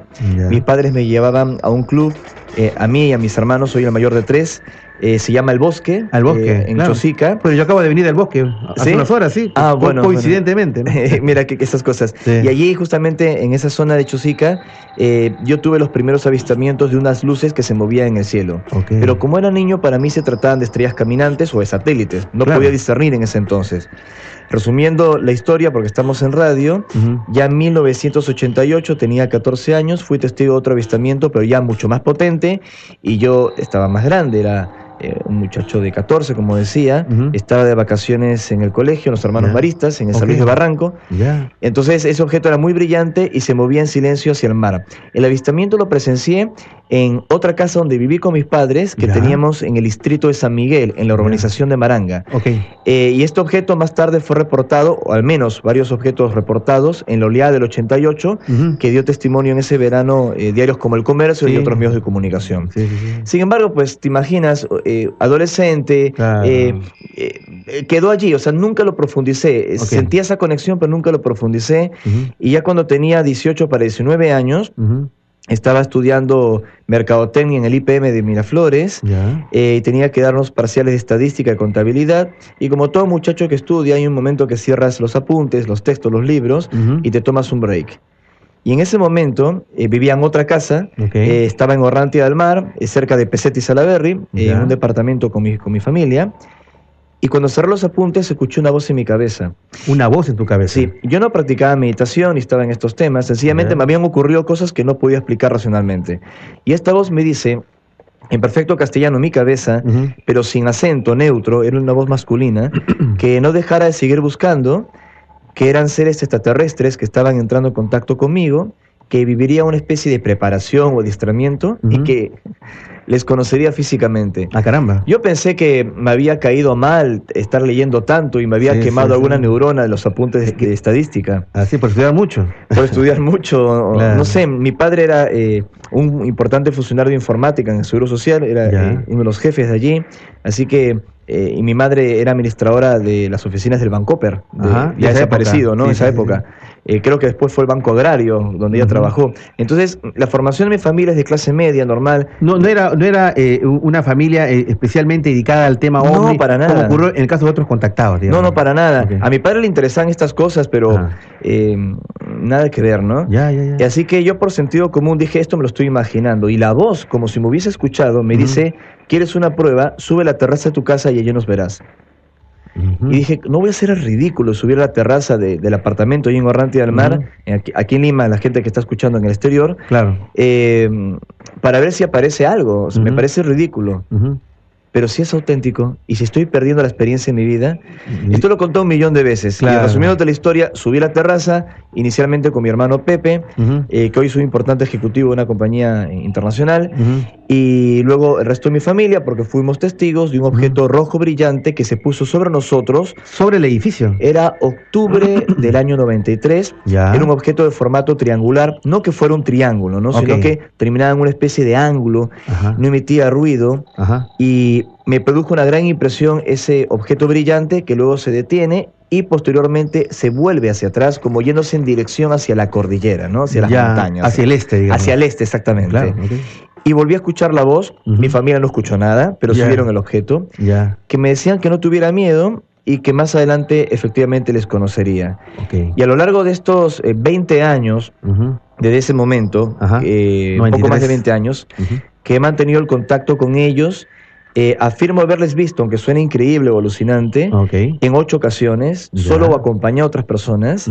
He podido fotografiar sus aparatos, sus naves. Eh, a veces he logrado clips importantes en vídeo. Y también he invitado en cuatro ocasiones a periodistas o investigadores eh, avistamientos para que ellos puedan corroborar que esto es verdad, como han hecho tantos otros contactados en el mundo. Solo que la última vez ha sido muy interesante, si quieres luego lo charlamos. Sí, la que fue en dónde, en Monte En Monte Shasta con Michael Sala y tuvo mucha repercusión. Ah, estuviste con Michael Sala por acá. Ahora, este, en principio, esta civilización que se contactó contigo, ¿de dónde eh, te dicen venir? Es un tema muy, muy este, complejo porque de pronto escucho hablar a otros testigos de contacto que dicen, yo me contacto con seres de Andrómeda, ¿no? O con seres o las de O de las Pléyades, pero las Pléyades es una agrupación arbitraria de estrellas, es una constelación. Andrómeda es una galaxia que está a dos millones de años luz de distancia de la Tierra. Es muy grande. es muy grande. Entonces, eh, eh, tratar de describir exactamente con quién uno está en contacto es muy difícil si no les preguntas. Eh, en este momento estoy manteniendo una interacción bastante importante con un ser que dice llamarse Antarel. Antarel. Que, me ha venido acompañando desde el principio. Okay. Y aunque ellos se definen como viajeros de otras dimensiones eh, y de otras realidades, son extraterrestres de cuerpo físico y están afincados de hace varios miles de años de los nuestros en un planeta que está muy próximo a la estrella Alfa B en la constelación de Centauro, a unos 4,2 años luz de distancia de la Tierra. Y, que curiosamente la NASA recientemente, y tú como investigador lo sabes mejor que yo, que aceptó que hay un planeta muy similar a la Tierra, justamente cerca de la estrella Alfa B en la constelación de Centauro. Esto lo firmamos hace uno o dos años. ¿Y cómo dicen ellos llamar a este planeta? ¿Cómo se llaman, cómo llaman al planeta este? Que eh, a mí eh, me han descrito el planeta con el nombre de Apu en algún momento. Apu. Pero no he sido el primer testigo, el primer contactado. Creo que, si mal no recuerdo, el primer testigo de contacto que habló de Apu fue el ingeniero exactamente Vlado Kapetanovich o Bitkonovi, con quien compartí en su momento en Ancash, y ella falleció, y fue el primero en hablar de, estos seres, lo describió de la misma forma, aunque él habló de otra procedencia, estas entidades como de un planeta muerto que se había chocado con, la Tierra y ese tipo de cosas. Pero como fuese, estamos hablando del mismo grupo de entidades de aspecto humano que se comunica mentalmente, una sociedad extraterrestre muy avanzada que se puede mover a través de pliegues en el tiempo y que forman parte de una organización que conocemos en el contactismo como la Confederación de Mundos de la, Galaxia o la Comunidad Galáctica a la cual se refiere el astronauta norteamericano hoy en retiro Edgar Mitchell. Claro, ahora, este, y esto lo vamos a ver después de la pausa, este, nos gustaría que hablemos también, eh, porque aparentemente esto estarías con, con, con, apunianos, ¿no es cierto? Que tanto se hablaba, hablaba Capetanovich en su libro 170 horas con extraterrestres.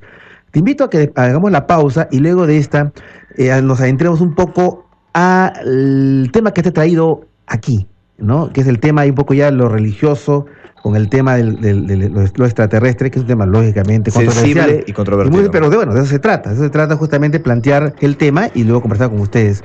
Eh, ¿Te parece? Lo que quieras. 9 y 31 de la noche en todo el Perú y estamos con Ricardo González aquí en Viaje a otra dimensión.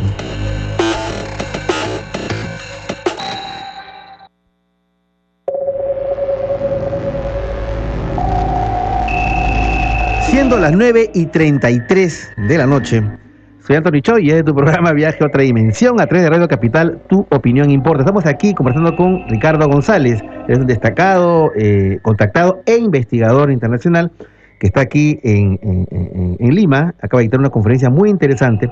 Pero antes de seguir conversando, Ricardo, es una pregunta que hace tiempo quería hacerte y dije, bueno, voy a esperar que, esté aquí presente para, para hablar de esto, ¿no?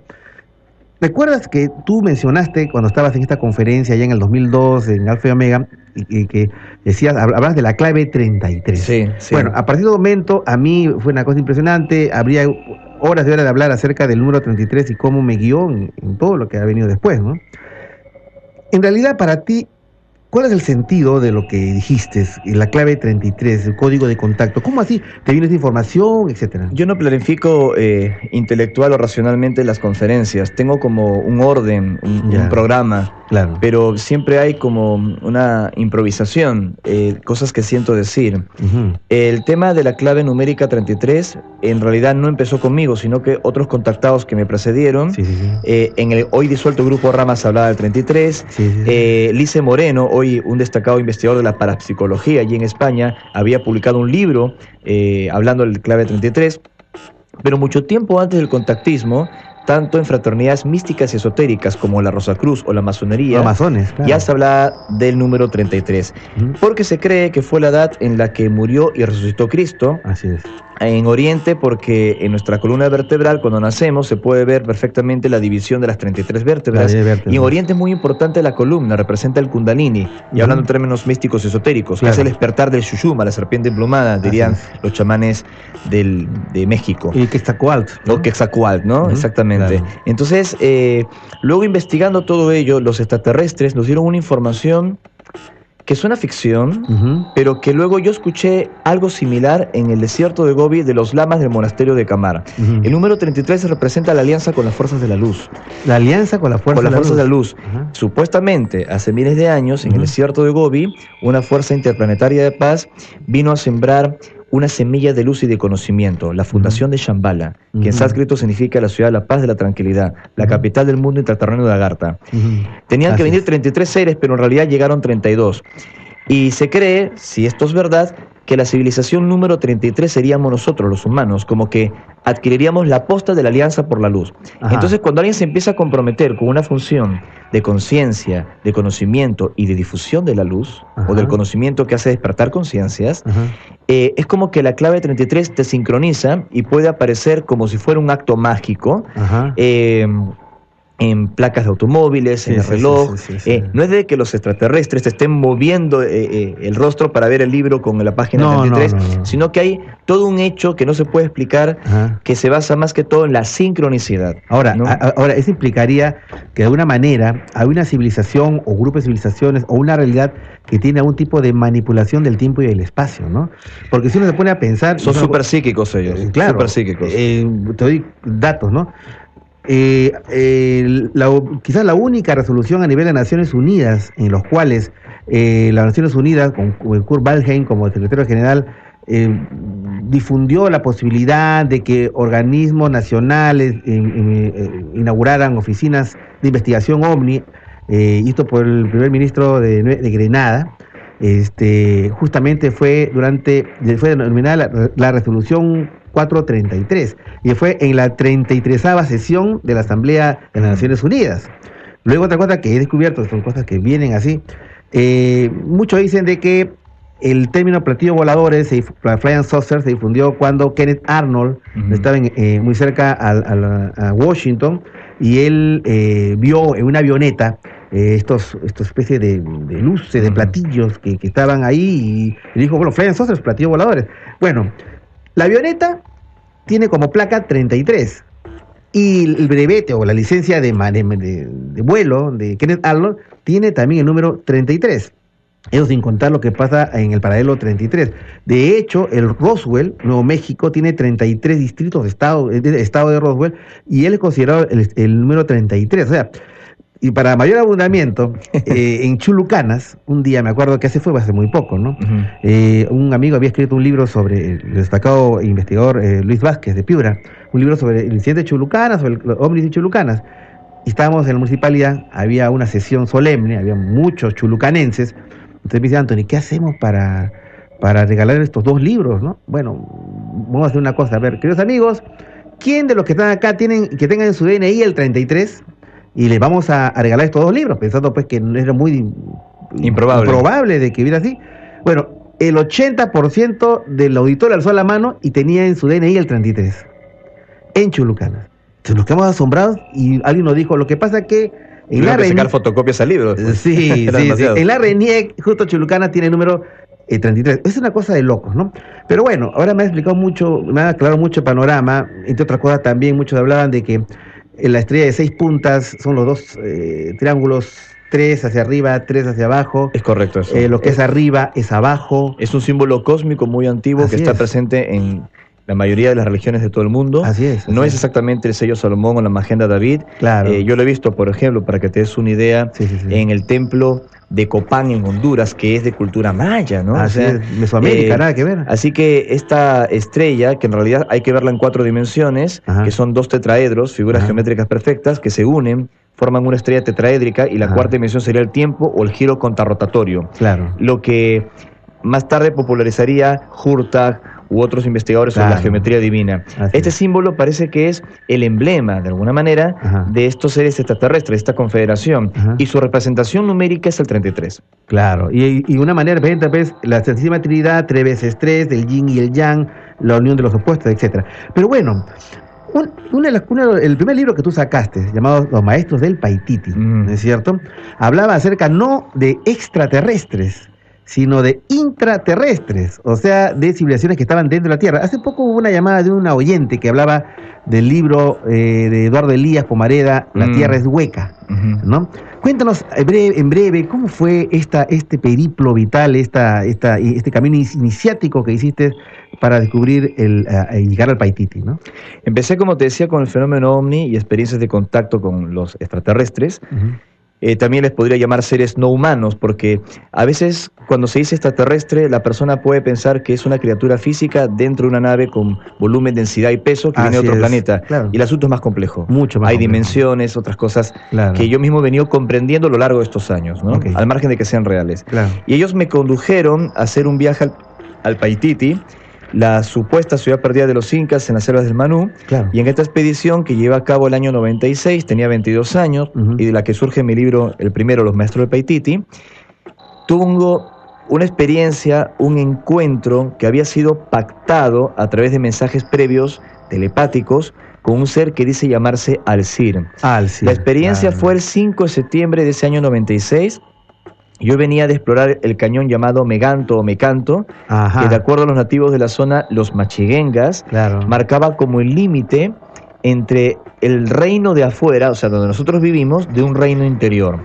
La primera persona en hablar del Paititi y de esta hermandad blanca de seres intraterrenos fue eh, la contactada norteamericana Dorothy Martin, más conocida como la hermana Tedra o Sister Tidra, cuyos restos descansan en el Valle del Urubamba, en el Cusco, nuestro país, claro. por eh, acción de otro gran y viejo amigo, Antón Ponce de León Paiva. ¿no? Un saludo para don Antón Ponce, que debe estar escuchando seguramente. Un gran saludo. Hace muchos años no lo veo. Eh, seguro sigue llevando a cabo su excelente labor con los niños. ¿no? Sí, sí, sí. Entonces, eh, Sister Tidra comenta una serie de expediciones que se hicieron en los años 50 en esta zona y fue la primera en hablar del disco solar, de la puerta de Aramumuru, de la Titicaca, de la abadía de la Hermandad Los Siete Rayos, información que luego les plagiada por otro miembro del grupo, el, contactado George Hung Williamson, que fue testigo de los contactos de Adansky en California y que más tarde con el seudónimo de Brother Philip publica El secreto de los Andes. Todo esto más tarde va a ejercer una gran influencia en grupos contactistas en los años 70, ¿no? Entonces, por eso es que empezamos a viajar a Paititi. Buena culpa la tiene eh, Sister Tidra, pero no estaba equivocada. Desde luego que no. Sí existe un retiro interior allí.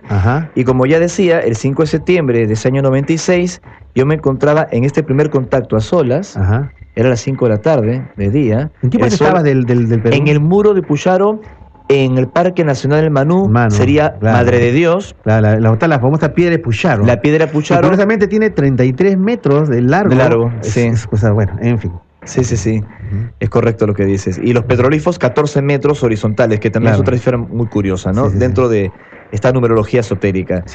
Y en esta zona, para la gente que está escuchando en el exterior, que está en, el área sur oriental del Perú, en frontera con el Brasil, o sea, selva, eh, yo escucho un ruido a mis espaldas cuando estaba en el muro de Pucharo con estos símbolos y me asusté, pensé que un animal venía a atacarme.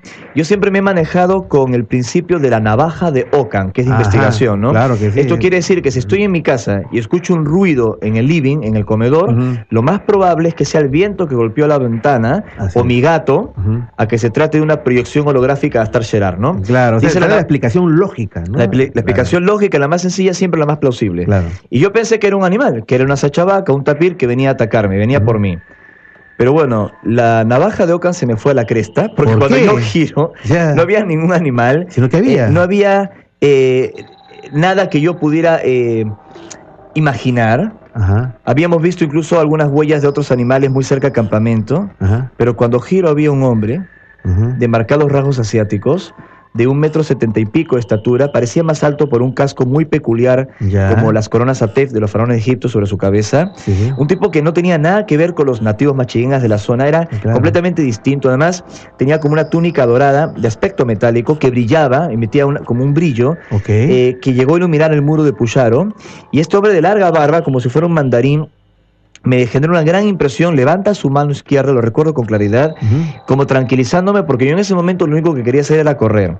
Tuve miedo, pero no a él, sino lo desconocido. Claro, el miedo Al mismo tiempo emanaba paz, emanaba tranquilidad, pero las piernas eh, no me dieron para correr, me quedé como movilizado. detenido, y me habló.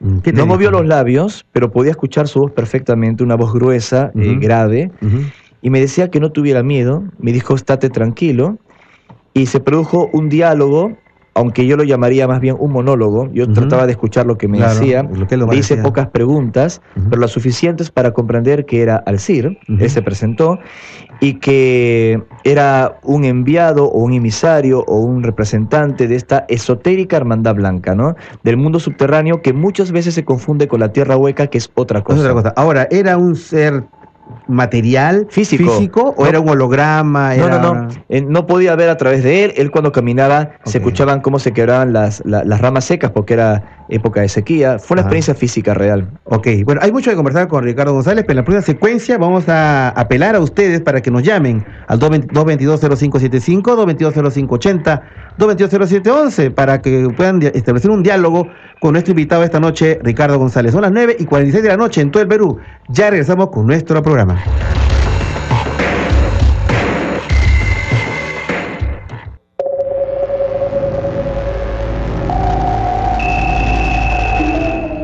Hola, soy Antonio Choi y es tu programa Viaje a otra dimensión a través de Radio Capital, tu opinión importa.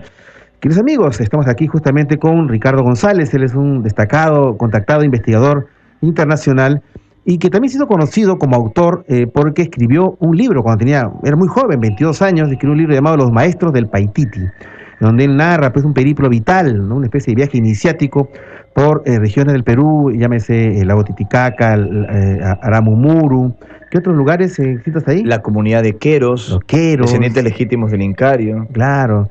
Y bueno, la propia Paititi, ¿no? O sea, las selvas del Paititi. La selva Paititi. Y justamente tenemos a un destacado colaborador en nuestro programa, el destacado investigador arequipeño Rafael Mercado, que también está iniciando su propio viaje iniciático en los lugares en donde Ricardo González eh, recorrió cuando escribió Los Maestros del Paititi.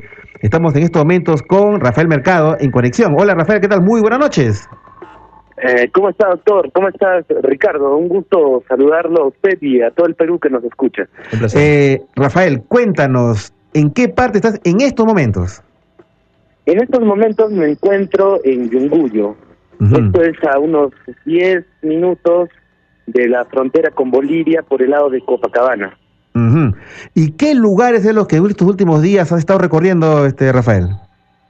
Bueno, eh, eh, a raíz de que conocí a los amigos, eh, nos hemos autodenominado por el momento la Tropa del Misterio. La Tropa del Misterio. Estos lugares, sí, la Tropa del Misterio. Ya. hemos decidido recorrer esta parte de la meseta del Collado y hemos venido a Aramumuru. Eh, ah. ayer hemos estado por ese sector, donde hemos tenido oportunidad de apreciar ciertos rituales ¿no? que han dejado algunas personas, como incienso, comida, este, flores, y donde nos hemos dado cuenta que la gente lo relaciona esto mucho. Eh, Aramumuru es el nombre con el cual yo lo conozco a raíz de los, de los trabajos de Ricardo González, investigaciones. Ayumarca es el otro nombre que, tiene este lugar pero también eh, los, las personas de la zona nos dicen que este sector lo conocen más como la puerta del diablo, porque precisamente ahí tienen la oportunidad de ver un ser, ¿no? O, en esta puerta aparecería un ser o una entidad que les concede favores o, o, deseos, o hay fenómenos muy extraños, y también se ve muy intrigada la gente porque ve mucha peregrinación por parte de, de extranjeros o de personas que empiezan a hablar en otros idiomas, en un idioma propio, que yo intuyo son mantras, con objetos que emiten sonidos y la puerta responde con otros sonidos, de gente que penetra en esta puerta y desaparece, acerca de esta zona Pilcuyo también, este sector, es, bueno, para ubicarnos un poco, esto está entre Camino a Juli, que es otra, claro, y, precisamente eh, este sector de Pilcuyo dicen que habría un cerro más un, sector donde, el cual le dicen el Cerro de los Tres Dedos, donde habría otra puerta en el cual hay una laguna donde desaparece un animal brillante o de oro, un pato, ¿no? que, guarda mucha relación con muchos otros lugares misteriosos a los cuales hemos tenido oportunidad, sino de conocer por referencias, hemos tenido oportunidad de ir a Cotahuasi, donde está el camarón de oro. Claro, estuvimos hace poco. Cerro Baúl, El Cerro Baúl en Moquegua. O el toro de oro, ¿no? Claro, claro. Entonces, guarda mucha relación esto. Y bueno, hemos estado en Aramumuru recolectando historias, por ejemplo, se cuenta mucho de estas eh, chulpas, que habrían hasta tres chulpas que se conectan subterráneamente, ¿no? La gente misma las habría tapiado, pues la gente que se aproxima a estas zonas muere, ¿no? Y, a, causa, eh, aparecen seres, ¿no? También eh, extraños, mitológicos, eh, de la de la fauna eh, quechua, ¿no? y, les da miedo, ¿no? Les atemoriza esto y lo cierran. Bolas de fuego que aparecen por ese sector que persiguen a la gente. Ah, caramba. Este, bueno, y, de ahí nos hemos trasladado, una vez que nos en Aramumuru, hemos, eh, nos hemos dirigido a la Isla del Sol, de ahí venimos. De la Isla del Sol. Ok. Donde hemos encontrado historias muy interesantes también, ¿no? De antropólogos, hemos encontrado gente, turistas, los mismos policías de la zona nos han contado de luces dentro del lago, de canales subterráneos que conectarían el Templo del Sol, no solo con Cusco, ¿no? Con estas leyendas de los quincanas incas, sino también con sectores eh, cercanos, ¿no? A pueblos como Omasuyu, por ejemplo, donde estaría la cabeza de dragón, estos sectores que conectarían y dicen no que por ejemplo eh, entran a veces han entrado animales eh, jóvenes no ya han salido por estas chincanas atravesando todo el lago Titicaca viejos no envejecidos. Ok, o sea eh, Rafael. ellos mismos nos han tapeado también por temor no es lo que nos contaban algunos guías algunos pobladores y estas luces no por ejemplo nos hablan del tiki pixi. Este, este animal que es como un gusano que aparece en el cielo, en, los, en los, pueblos, un gusano de colores, ¿no? Que asciende y surca, y también estas luces que se meten dentro del lago, ¿no? De día y de noche. Sí, sí, sí. Ahora, eh, eh, bueno, en realidad son los misterios, pues, que se, ven en la meseta del Collao, el lago Titicaca, Aramumuro, Siyustán, y son zonas, pues, muy interesantes, sobre todo, eh, que tienen relación con el tema del mundo intraterreno, que justamente Ricardo González desarrolló en el maestro Paititi. lo que hablas tú de Aramumuro, todo tiende a pensar, justamente con el tema del lago Titicaca, de que serían aparentemente, entre comillas, puertas dimensionales, este Rafael. Sí, eh, hay algo, hay algo extraño y que también leí con eh, en las obras de Ricardo González, mm. que estos formarían eh, posiciones o estarían establecidos en posiciones geométricas muy peculiares. Pero al margen de, él ya tendrá oportunidad de comentarte esto con mayor detalle, me imagino. Pero al margen de eso, nosotros como APU, como Asociación Peruana de Ufología, hemos tenido oportunidad con nuestros grupos de Arequipa de observar objetos voladores no identificados, o luces, ¿no? Surcando nuestros volcanes, lo que es el Misti, dirigiéndose a Lubinas, hoy uno de los volcanes más peligrosos, el cual está activo con emanaciones de y piroplastos de más de dos kilómetros, ¿no? Ahora, estos objetos se dirigen rumbo a esa zona. Hemos trazado una línea en un mapa y coincide exactamente con Aramumur y también con la Isla del Sol. Ah, caramba. es una ruta recta, es una línea recta que atraviesa toda esta zona. Ajá. O sea, tú, quieres decir de que la ruta que tú estás elaborando de aparentes rutas ovni eh, en el sur del Perú, en el tema de Arequipa y Puno, coincide con restos arqueológicos.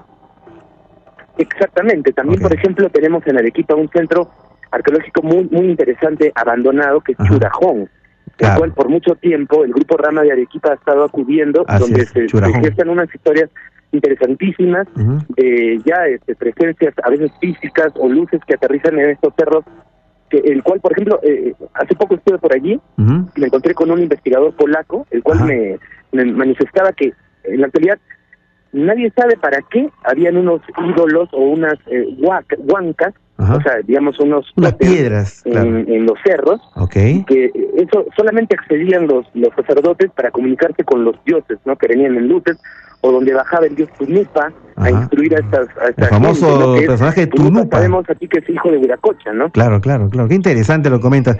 Bien, Rafael, este, muchas gracias por esta conexión. Hay mucho que hablar y lo único que te diría es que tengas mucho cuidado porque justamente Yunguyo es conocido por el tema de los sacrificios humanos y los cariciris. Y justamente nos dicen que es de la época de principio de marzo donde pasa esto. Así que... Estamos en pleno carnaval, hay una fiesta aquí en Yunguyo, eh, bueno, ya la fiesta está destruida realmente, ya. había una fiesta increíble, impresionante, y mañana estamos partiendo muy temprano hacia Guanaco, a la Portada del Sol, ah. para, bueno, apreciar este calendario astronómico que reflejaría que este sitio habría sido construido por lo menos según eh, algunos investigadores. Ponansky, ¿no? ¿no? Eh, más, de, más de 10.000 años, por lo menos, no más. Bueno, Rafael, nada, este, que eh, gracias por este reporte, gracias por la información, te deseamos muy buena suerte en este periplo por los misterios que estás desarrollando en el sur del Perú. Y nada, este, vamos a estar en contacto nuevamente. Gracias, Rafael. Muchas gracias, un saludo también para otros investigadores como Mauricio me un amigo que está dirigiendo el Puno, y bueno, ya saben que el programa Matergia sale por Teleunce, ya estamos al aire en señal abierta aquí en Arequipa. claro que sí. Claro que sí. Un saludo para el, pueblo arequipeño también. Claro que sí, a toda la gente de arequipeña, el más destacado investigador ovni que tiene en estos momentos de Arequipa, Rafael Mercado Benavente, miembro de la sesión Perano Ufología APU, este, justamente, y nada, pues eh, cuídate, porque cuidado con los cariciris, ¿ah? Siendo sí, sí, sí, un abrazo. Muchas gracias. Gracias, Rafael. Bien, queridos amigos, este, ustedes han escuchado, el Perú pues es una tierra de sorpresas. Habría que eh, de repente escribir los maestros de parte 2 y parte 3 y nos quedaremos eh, cortos con, la información, ¿no? La, investigación se mantiene y bueno, lo que ha dicho Rafael es absolutamente correcto. Eh, yo podría añadir algunas cosas interesantes. Si él todavía está escuchando ahora el programa o su equipo, esto le puede servir, ¿no? Para que la puerta de Aramumuru, la puerta de Yumarca, se, se pueda eh, conectar, se puede abrir, hace falta primero activar un Intihuatana. Hay un Intihuatana que está escondido en la parte alta de la puerta.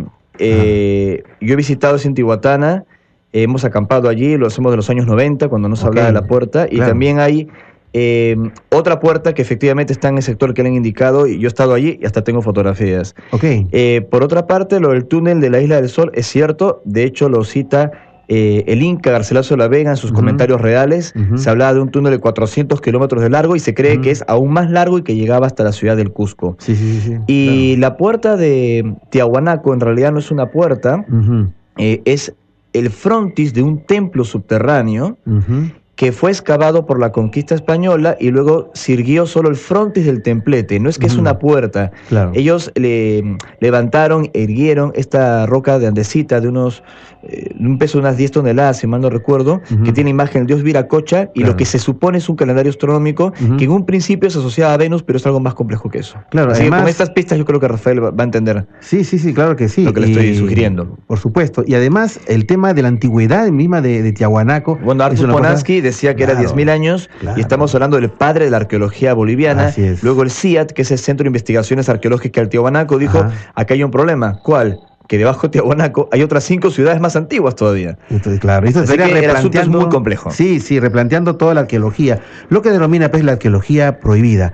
Vamos a, hacer la pausa eh, de la hora, de las 10 de la noche, la pausa informativa, y luego de las de, estas sí eh, vamos a abrir nuestro fono capital para establecer nuestro diálogo con nuestros oyentes a nivel nacional. Son las 10 de la noche, ¿qué hacemos Freddy? Las noticias.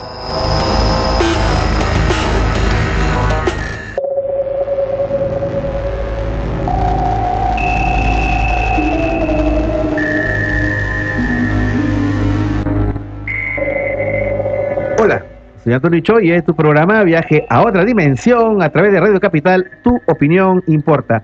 Esta noche estamos de pláceme, estamos aquí desarrollando el tema extraterrestres y la profecía del último papa. Estamos con Ricardo González, destacado contactado internacional. Reabrimos nuestro fono capital para que ustedes se conecten con nosotros y nos llamen 222-0575, 222-0580, 222-0711, la línea García de provincia 0800 24 802 0800 24802. Cambio en el equipo nacional. Ahí en el de operador, Raúl, que la pase bonito, el, lo que quede el domingo.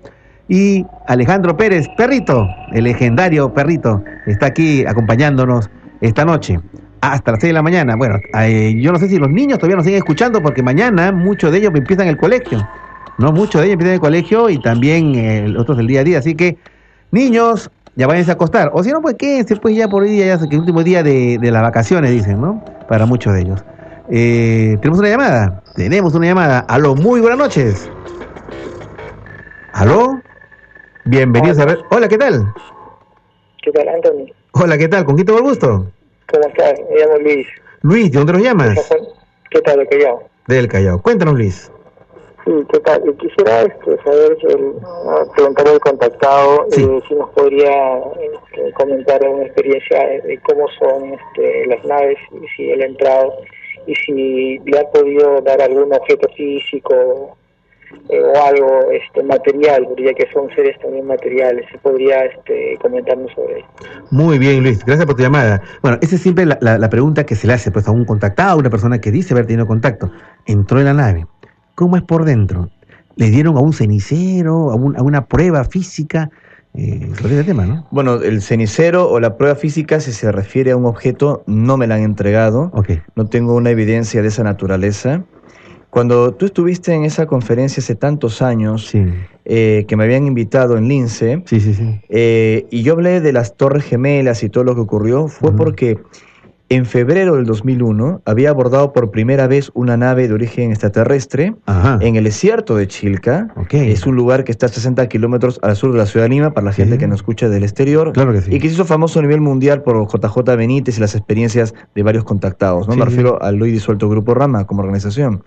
Y en ese mismo escenario yo abordé una nave a través de un haz de luz sólido que me llevó al interior de un objeto todo lo que vi era blanco, brillante, que salía de todas partes, una luz que no generaba sombras. Y una vez más fue Antarel el anfitrión de esta experiencia. Antarel, eh, de, Apu. Un hombre, eh, un varón de unos 35 años de apariencia, un verdadero gigante porque mide casi 2 metros 70 de estatura, de tez muy blanca como si fuera un noruego, y el cabello que es largo, muy delgado, eh, casi un color plata, ¿no? Que desmaya por detrás de sus hombros. En esta experiencia, eh, una vez que yo aparecí dentro de esta nave y, y, las horas dentro de mi percepción de tiempo que afirmo haber compartido con ellos, me hicieron varios anuncios y entre ellos me dijeron que entre el 2 y el 12 de septiembre iba a ocurrir algo terrible en Nueva York que llevaría un conflicto bélico al país del norte con Medio Oriente. La experiencia fue el 24 de febrero del 2001. Yo fui a los Estados Unidos, conté mi testimonio en medios de comunicación y de hecho eh, convocamos a un encuentro de meditación el 9 de, septiembre en Monte Shasta para volver en luz con nuestras prácticas de concentración y todo al World Trade Center. Lamentablemente... Sabían que iba a ser. Sabíamos que iba a pasar allí. Lo que no sabíamos era que un avión de American Airlines iba a estrellar, que iba a ser exactamente las Torres Gemelas. Esos detalles los extraterrestres no me lo habían entregado, pero sí el parámetro de fecha y la ciudad. Y yo lo difundí en medios de comunicación previamente. De hecho, eh, uno de los medios que me entrevistó, además de radios en, en, el Central Park, como la, la Radio Guado, que tiene varias estaciones allí, eh, también estuve con Rendán Armendáriz Cuello, que era el locutor de radio más escuchado en los Estados Unidos, tanto en habla hispana como en habla inglesa. Anunciamos una conferencia gratuita en el Griffith Park y vinieron 1.500 personas, pero obviamente, y no le culpo a la gente, tomaron con escepticismo mi testimonio. Pero cuando ocurrió lo de las Torres Gemelas, pues HBO, Discovery Channel, National Geographic, ¿Cómo Francisco presenta, el show de Cristina, Al Rojo Vivo, Primer Impacto, ocurrió así. O sea, una cadena de medios eh, empezaron a entrevistarnos para preguntarnos cómo sabíamos que algo iba a ocurrir allí. Y de hecho yo tuve algunos problemas luego en los Estados Unidos. Claro, por el tema de seguridad. Si, si decían si esto había atentado ocurrió, cómo esta persona, este, este, peruano, podía tener esa información, ¿no? Entonces, el mensaje de ellos no es de catástrofe, sino de poder revertir y corregir, ¿no? Eh, lamentablemente ocurrió el incidente de las Torres Gemelas, pero en estos contactos, eh, sobre todo cuando ha sido experiencias físicas dentro de una nave, nos han dado información que luego con el tiempo se ha cumplido y que nosotros previamente anunciamos en importantes medios masivos de comunicación. Eh, creo que ha sido la, la prueba no de mi experiencia, que eso es lo de menos, porque no lo puedo probar, obviamente, sino el indicio más interesante para que la gente piense. Ahora, eh, dentro de esa lógica ¿no? que, tú nos estás contando, eh, ¿cómo es que ellos, los del planeta Apu, estos, son, estos gigantes de 2 metros 30, podrían haber tenido esa información? ¿Es que ellos tienen un manejo del tiempo y el espacio? ¿Ellos pueden ver el futuro? ¿Son videntes? ¿Ellos adelantan a, la, época? ¿Qué tal si es más simple que eso? Al margen de que ellos tengan facultades psíquicas que les pueda ayudar a inferir lo que llamamos futuro nosotros, ¿qué tal si sencillamente interceptaron una señal de comunicación nuestra, encriptada, en donde se hablaba de una conspiración para generar un autotentado en los Estados Unidos? Algo tan simple como eso. Que pillaron una llamada o que se estaba cocinando algo. De hecho, el mensaje decía un foco de tensión generado desde dentro en Nueva York. Esos fueron los términos. generado desde, dentro. eso, fue lo que dijeron. Lo que implica que podría ser también haber considerado un autoatentado. O un, autoatentado, o, un autoatentado, o un grupo de terrorista interno, o una situación que se permitió que ocurriese. Eh, desde un principio el mensaje salió así.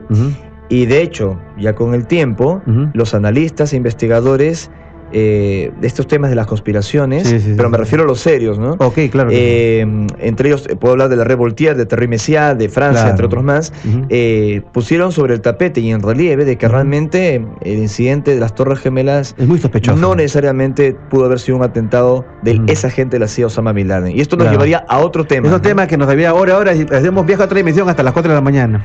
Pero bueno, antes de seguir a la, la siguiente llamada que está ahí, también esto viene a una pregunta que es un poco ingenua, que es un poco naif, pero yo más o menos, los que estamos metidos en el tema sabemos la respuesta, pero me gustaría saberla de parte tuya. Muchos dicen, y si ellos, hablando de los extraterrestres, tienen esta información, en lugar de sugerírtela a ti para que tú la difundas de, manera pues un poco dificultosa ¿no? dentro de Estados Unidos, ¿por qué ellos no lo impiden? ¿no? Porque no, no deben. Pueden. Porque no deben. Pueden, pero, no, deben. Okay. ¿Y por Tienen un protocolo de acción y yo lo que siempre le digo a la gente es esto, ¿no?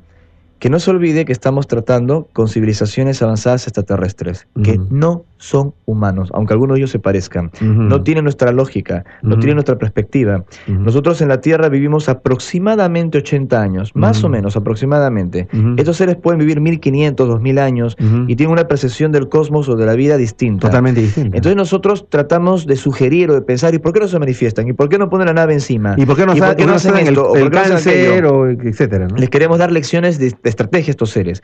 De pronto he escuchado gente que dice, bueno, pero esto viene ocurriendo la era moderna de los ovnis, solo el último trozo de tiempo, desde los años 40.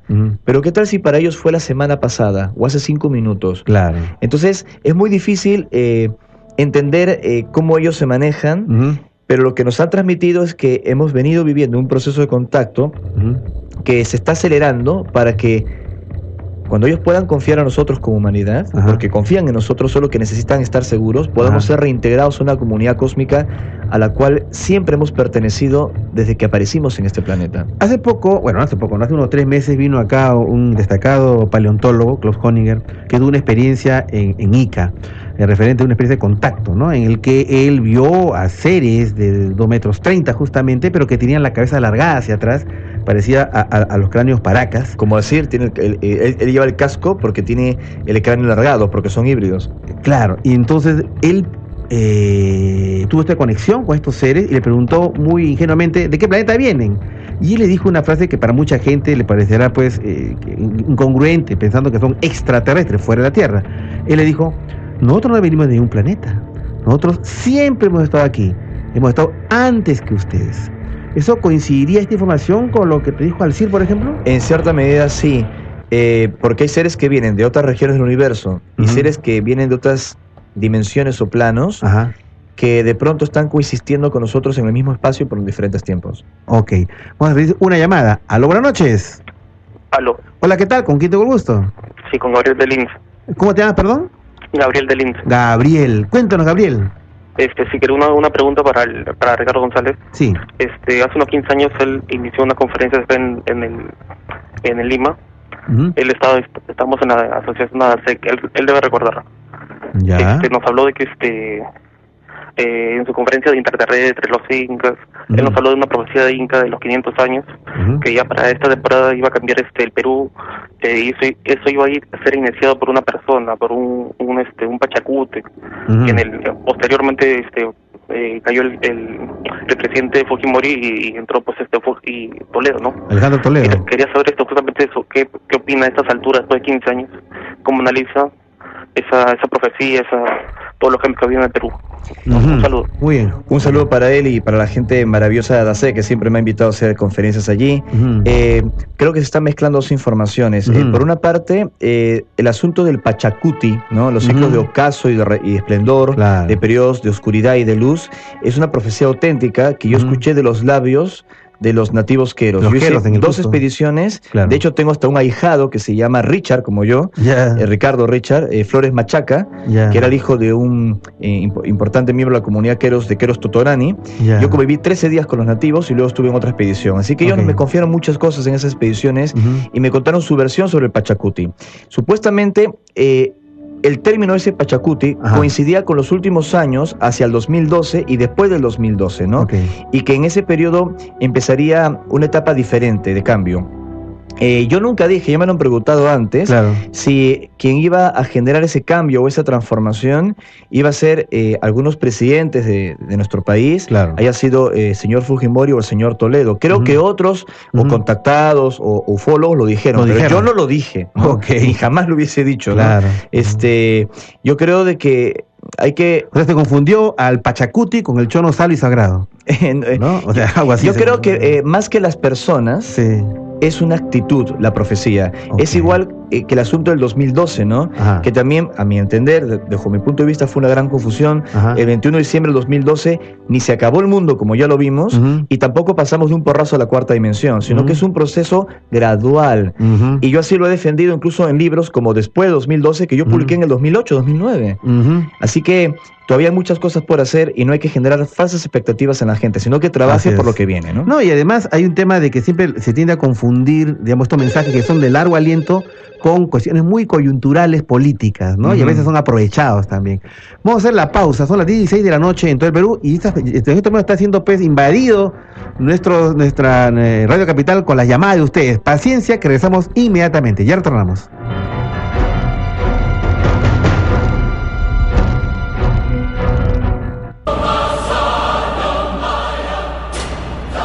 Estás escuchando Viaje a otra dimensión.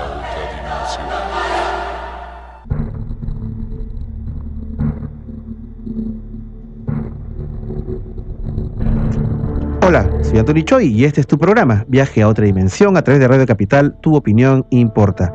Tenemos una llamada. Aló, buenas noches. Aló, buenas noches. Hola, ¿qué tal? ¿Con quién tengo el gusto? Hola, Antonio, ¿cómo estás? Te habla Paul. Paul. Estoy viendo acá por la web. Muy bien. Camisa blanca. Ay, ay, ay. Entonces mando un saludo a ti, mi querido Paul, y a toda la gente que nos está viendo a través de capital.pe. Así es. Mira, yo te acuerdo que la semana pasada te saludé y quería bendiciones, ánimo, bendiciones. Muy bien, gracias, mi querido Paul. Este, ¿Te acuerdas que la semana pasada te hablé y te comenté sobre estos testimonios de la santidad y lo que tendría que yo hablar contigo en privado, tal vez algún día, con respecto a ciertos temas de los extraterrestres? claro que sí. Ya, perfecto. Yo quisiera más bien contactar en interno, después te voy a dejar mi número para conversar y coordinar esas cosas. Sin embargo, quisiera hacerte una acotación. Adelante. Tú recordarás el día en que hubieron varios testimonios aquí en Magdalena del Mar sobre avistamiento de varios ovnis. Ah, claro, sí, sí, sí, sí, sí, sí, claro, que hubo en, en Marbella, por ejemplo, ¿no? Exacto. Sí, sí, sí, claro. Ya, bueno, cuando yo realizaba estos largos periodos de oración del rosario en la noche, muchas de las veces desde el año 2001, incluso antes ya fui yo obtuve muchos sueños, muchas cosas, muchas premoniciones, la guerra de Irak, el terremoto de Oncoña, el tsunami y el terremoto de varios sitios en el Perú y en el mundo. Okay. Y esas cosas a veces no son fáciles de explicar cuando una persona como yo no conoce de esto. Claro. Quisiera que les preguntes a las personas que están a tu alrededor con respecto a ese detalle, porque a veces nosotros ignoramos muchas cosas de estos hermanos mayores que son los extraterrestres y no sabemos exactamente hacia qué punto apoyarnos. Claro, ah, eh, ¿cuál detalle de, cómo cuando uno recibe esta información, cómo manejarla? Exacto, porque a mí me dijeron muchas cosas, me dijeron, oh no, mantente en silencio, no, no, no, no, no digas nada. ¿Quién te dijo eso? Eh, ya te imaginarás, y eso por eso quiero conversarlo contigo en privado. ¿Ya qué? ¿Autoridades? Así es. Ya. Ya. Ya. Y en mi, en mi caseta, en el cruce de Rocovis con Trujillo, no es una, sino cientos de veces que han pasado camionetas negras, como previniéndome de que cualquier cosita que yo hable sea mayormente algún aviso de no, oye, cállate la boca, no digas nada. O sea, hombres de negro, estás diciendo. Eh, teniendo cuidado del objetivo, yo tengo que simplemente mantenerme al margen de ciertos okay, detalles. Perfecto, muy bien. Ya, Paul, entonces conversaremos en privado, pues, para que dé más de, este tema, ¿no? Ok, gracias, amigo. Otra llamada. Aló, buenas noches. Aló, buenas noches. Hola, ¿qué tal? ¿Con quién tengo el gusto? ¿Qué tal? Con Giovanni. Giovanni, ¿dónde lo llamas? De Santanita. Cuéntanos, Giovanni. Mire, quería hacer una consulta a tu invitado. Quisiera saber si él les, ha preguntado, a, ¿no? con los que se contacta, que si tienen alguna de repente alguna solución para algunas enfermedades que tiene que sufre la humanidad de repente ellos no sé si alguna vez ha, consultado de alguna forma si hay alguna cura o ellos ya lo tienen o de repente no pueden intervenir como hijos no o, o casos de sanación por extraterrestres no también que ha habido también puede ser eso. Sí sí sí. Ok, gracias Giovanni. Muchas gracias. Ok, bueno, dentro del tema de la no intervención, pues, de, que tienen como esta norma a nivel de la confesión de mundos, como se habla, esto de no intervenir, inclusive mucha gente se pregunta, y si ellos están ahí, son tan avanzados tecnológicamente, ¿por qué no nos ayudan con el cáncer y con el SIDA? Pues, ¿no? O si de repente hay algunas fórmulas que ellos han surtitamente o pequeños grupos este, transmitidos. Sí, entiendo. Ellos, por ejemplo, eh, a mi madre, que eh, diagnosticaron cáncer al colon izquierdo con un compromiso al páncreas, como una metástasis. Eh, el doctor Jorge Lanata del Hospital Revelati Martins, hablando con, mi padre y, conmigo, dijo que el panorama era muy complicado, ¿no? Y se llegó a hablar en un momento de, meses para que se defina la situación de mamá. Caramba. Y sin embargo, estos seres dijeron que le iban a ayudar y mi madre tiene un sueño y pasaron cosas muy curiosas y de pronto eh, todo se revirtió y ni siquiera le hicieron eh, cobalto o quimioterapia y solo tenía que hacer su consulta en los consultorios externos del Hospital Rivaliati y le tocaba siempre el consultorio número 33, ¿no? Entonces mi mamá se curó. Y luego empecé a preguntarle hasta el día de hoy, ¿no? O sea, fue fantástico. Entonces yo le pregunté a ellos en qué circunstancias pueden intervenir, cómo lo hicieron, cuál es el concepto de enfermedad, de salud. Ellos dicen de que la enfermedad en sí eh, es un desequilibrio, pero que en algunos casos es inevitable. Enfermedad viene del latín infirmus, algo que no está firme. Y así tengamos una curación extraordinaria, mágica, sea de seres del cosmos o de alguna terapia alternativa muy eficiente, no podemos evitar envejecer, porque es ley de la física, la entropía, y nos vamos a morir igual. Entonces, por más de que estos seres nos puedan ayudar en algún momento, hay que entender la curación como una segunda oportunidad para vivir la vida de otra manera. Y nos han dicho que nosotros mismos, al margen de lo que ellos nos puedan ayudar en circunstancias muy especiales, somos co-creadores y si cambiamos nuestra forma de pensar y nuestra visión sobre lo que es la vida, la biología, la salud, los pensamientos, podemos lograr lo que habitualmente llamamos equivocadamente milagros. Milagros. O, también el tema de las autosanaciones o autocuraciones. Sí, puede ocurrir perfectamente. Que primero se enferma el espíritu y luego, el cuerpo y que uno podría autosanarse. ¿no? Un shock emocional puede generar un shock biológico. Eso lo enseña la biodescodificación. Y es parte de el pensamiento de estas sociedades avanzadas extraterrestres, ¿no? Cuya medicina es más preventiva que curativa. Entonces, eso significa que la mayor enseñanza que podría venir con respecto al tema de salud por parte de estas entidades extraterrestres es que en realidad uno, si cambia su visión de la vida, sus emociones, su visión de la realidad, lo primero, podría revertir la enfermedad. Así es. Muy bien, eh, vamos a recibir otra llamada. Aló, buenas noches. Hola, ¿qué tal? ¿Con quién tengo el gusto? John. John, ¿de, dónde nos llama John? De San Juan de Luriancho. Cuéntanos, John. No, tiene este, información sobre UFOs este, de forma cúbica. UFOs u ovnis de forma cúbica. Sí, sí. Ya, ok, perfecto. ¿Es tu eh, pregunta? Una cosa más. Sí. Este, eh, cuando ustedes van a las expediciones en la playa, Ajá. Eh, ¿ustedes tienen sueños al día siguiente? bueno, todos soñamos al día siguiente. Si no, no, pero sueños con... Claro, con extraterrestres. Ajá. Ya, ok. Muy bien, muy bien. Gracias, este, John. Gracias por tu llamada. ovnis cúbicos. Obviamente hay de todo eh, en los reportes, ¿no? Asumiendo, estamos hablando de ovnis, ¿no? Objetos claro, no identificados. Claro, que no Desde luego que hay reportes de objetos cúbicos con forma de diamante, de esfera. Hay que definir si no se trata de alguna tecnología nuestra, si realmente es una nave de origen humano. Ese es otro tema.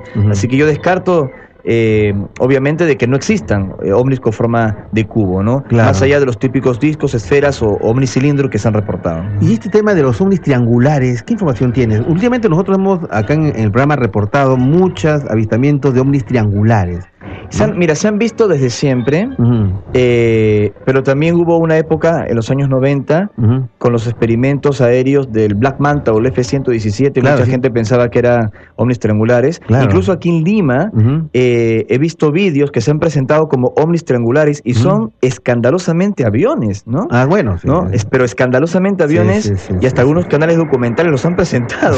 ¿ya? y son aviones escandalosamente y, y, se ve incluso este, la luz parpadeando, la luz anticolisión. Eh, yo creo que hay que discernir todas las cosas que uno ve, ¿no? Claro. Eh, ¿cuán, ¿Cuán cerca crees tú que está el contacto? o eso, como siempre se dice, dependerá de la preparación de la gente. Volvería a la pregunta al comentario que hizo el amigo de Adasec, ¿no? En esa conferencia que cita que fue hace 15 años, eh, o el tiempo que haya sido, hablamos de una etapa, y esa etapa la estamos viviendo ahora. Yo siempre he defendido que los trabajos más importantes de conciencia, de contacto y de apertura no eran hacia 2012 como un deadline, sino que venía todo después del 2012, esta fecha tan mal entendida. Y estoy convencido que estos años que estamos viviendo eh, van a ser la clave. Por eso, uno de los temas que también nos ocupa el día de hoy, lo que está pasando en el Vaticano, lo que está pasando con la elección del Papa Francisco, las profecías en las que está envuelto, eh, que está muy vinculado con el tema OVNI también, eh, todo este asunto, lo que está sucediendo en, el escenario geopolítico mundial. Mientras estamos aquí en la radio hay una gran tensión en Crimea. Crimea, con Ucrania. Exactamente, con eh, la invasión de los militares rusos. por decisión de Vladimir Putin, esa gente de la KGB, que ha tenido varias discusiones con Barack Obama, y de hecho fue propio Vladimir Putin quien le sugirió a Obama no invadir Siria. Es decir, todo lo que está pasando ahora, que, siempre han pasado cosas, pero se han intensificado, y yo creo que hay que estar atentos porque se están cumpliendo viejos vaticinios para que no perdamos el poder de la elección y su repercusión en la acción. Ok. Como nos han enseñado estos seres. Una llamada. Aló, buenas noches. Aló. Hola, ¿qué tal? ¿Con quién tengo el gusto? Con Joseph. Joseph, ¿de dónde lo llamas? De Vía Salvador. Cuéntanos, Joseph. Este, buenas noches, doctor, y buenas noches su invitado, ¿no? Buenas este, noches. Tengo una consulta para él. Sí. Y siempre quise hacerle la pregunta, ¿no?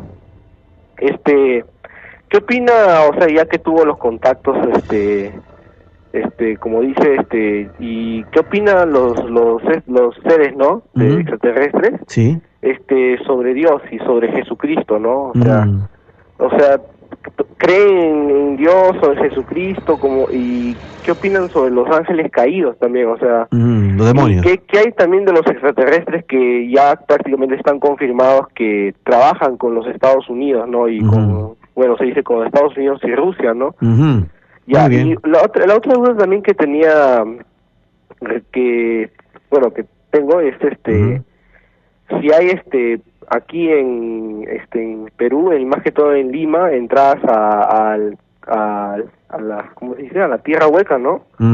Como se dice. y que señale para, para ir en mancha a meternos por allá. Sí, este, bueno, así he escuchado, ¿no? sí, sí, claro, claro. aquí en las catacumbas, creo, por ahí también, o en el centro de Lima, hay túneles bien... Este... Bueno, los túneles coloniales, ¿no? De, no pero yo no creo que la catacumba de San Francisco sea entradas interdimensionales, pero, Sí, he escuchado que en el centro de Lima hay túneles ahí secretos, hay que aún no... no muy bien, muy bien, Joseph. Ah, este, ¿dónde puedo conseguir el libro de la tierra hueca del... del... Ah, bueno, eh, ya ese libro pues se descontinuó hace muchos, muchos años. Eh, yo entiendo que solamente... Me acabo de enterar y sí, comprarlo. Lo único que podría hacer es ir a Amazonas, ir a Quilca, por ahí en, en, librería de, de, de, viejo, como dicen, ¿no? Es la única alternativa. Gracias, eh, Joseph. Dios y los extraterrestres. ¿Hay extraterrestres ateos? Bueno, hizo preguntas muy interesantes y las respuestas nos podrían agotar el programa, lo que queda, ¿no? Eh, voy a tratar de ir al grano. Eh, sobre el tema de Dios o de Jesús y de las cosas eh, más religiosas, estos seres sí se han pronunciado. sí creen en Dios, por definirlo de alguna manera, pero no tiene la misma visión nuestra, ¿no? Donde ven a un hombre vestido blanco en el cielo o la creación separada de ese supuesto creador o creadora. Lo ven como una energía, como una conciencia que integra todos los mundos, todas las criaturas, todos los seres, ¿no? Eh, pero sí creen en algo superior y admiran a los grandes maestros que han transitado este planeta y entre ellos la persona de Jesús. Claro. Eh, por otro lado, sobre los ángeles caídos, o demonios. O demonios. Hay de todo el universo, pero a veces algunos grupos cristianos eh, dicen tengan cuidado con las señales en el cielo, que pueden ser extraterrestres negativos, que están engañando y etcétera. El jefe de exorcistas eh, del Vaticano en su momento, y me refiero al señor Monseñor Corrado Balducci, que falleció en septiembre de del 2008 en Roma, él dijo de que los tripulantes de los mal llamados ovnis, civilizaciones extraterrestres, y así lo dijo, no tienen nada de demoníaco, nada de negativo. Y si esto lo dijo, o sea, eh, un miembro de la curia vaticana, amigo personal del Papa Juan Pablo II, eh, creo que ya está zanjado el tema, ¿no? Hay que investigar y tampoco caer en fanatismos. Y sobre el tema del mundo intraterreno, ¿no? Sí, que se puede entrar a través de Lima, yo no tengo ninguna noticia, pero reitero que yo no creo en la, tierra hueca, eh, con el mayor respeto al señor Eduardo Elías, que es un gran libro que, que, lo ha reeditado hace poco Editorial Kier de Buenos ah, Aires. Sí, lo han reeditado. Eh, probablemente se pueda conseguir alguna copia aquí en, Lima. Ah, caramba, sí. ¿Quién eh, llega acá a Lima? Una cosa es el mundo subterráneo, nuestra corteza, túneles y galerías, y otra cosa es una tierra hueca cuando hoy por hoy, gracias a la constante gravitacional, a las ondas sísmicas y estudios científicos probados, se sabe que tenemos un, un centro planetario, que es el que genera el centro magnético también, que se expande por los polos, se libera a través de ellos y genera la magnetosfera. Así que la tierra hueca, ¿cómo se, se se, ha explicado, en el pasado, no existe. No existe. Muy bien, vamos a regresar con sus llamadas y sobre todo con, eh, eh, hay tanto que informar, hay tanto que hablar acerca de la profecía del último Papa, pero esto después de la pausa. 10 y 32 de la noche en todo el Perú, ya retornamos.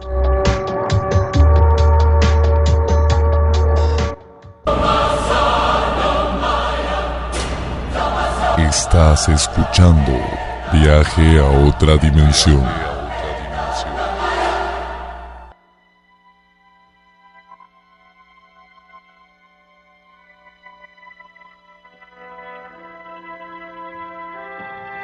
Hola, soy Antonio Choi y este es tu programa Viaje a otra dimensión a través de Radio Capital. Eh, tu opinión importa. Eh, ¿Tenemos una llamada? Aló, buenas noches. ¿Aló? Hola, ¿qué tal? ¿Con quién tengo el gusto? Con Silvia. Hola, Silvia. ¿De dónde nos llamas? De Breña. ¿De dónde? De Breña. De Breña. Yo, te escuché de Polonia. Dije, ¿qué? No, eh, Silvia. Ok, cuéntanos. Sí, mira, eh, muchas gracias, Gustavo, pero estoy bien emocionada al escuchar a Ricardo, le sigo por el Facebook. Ah, muy bien.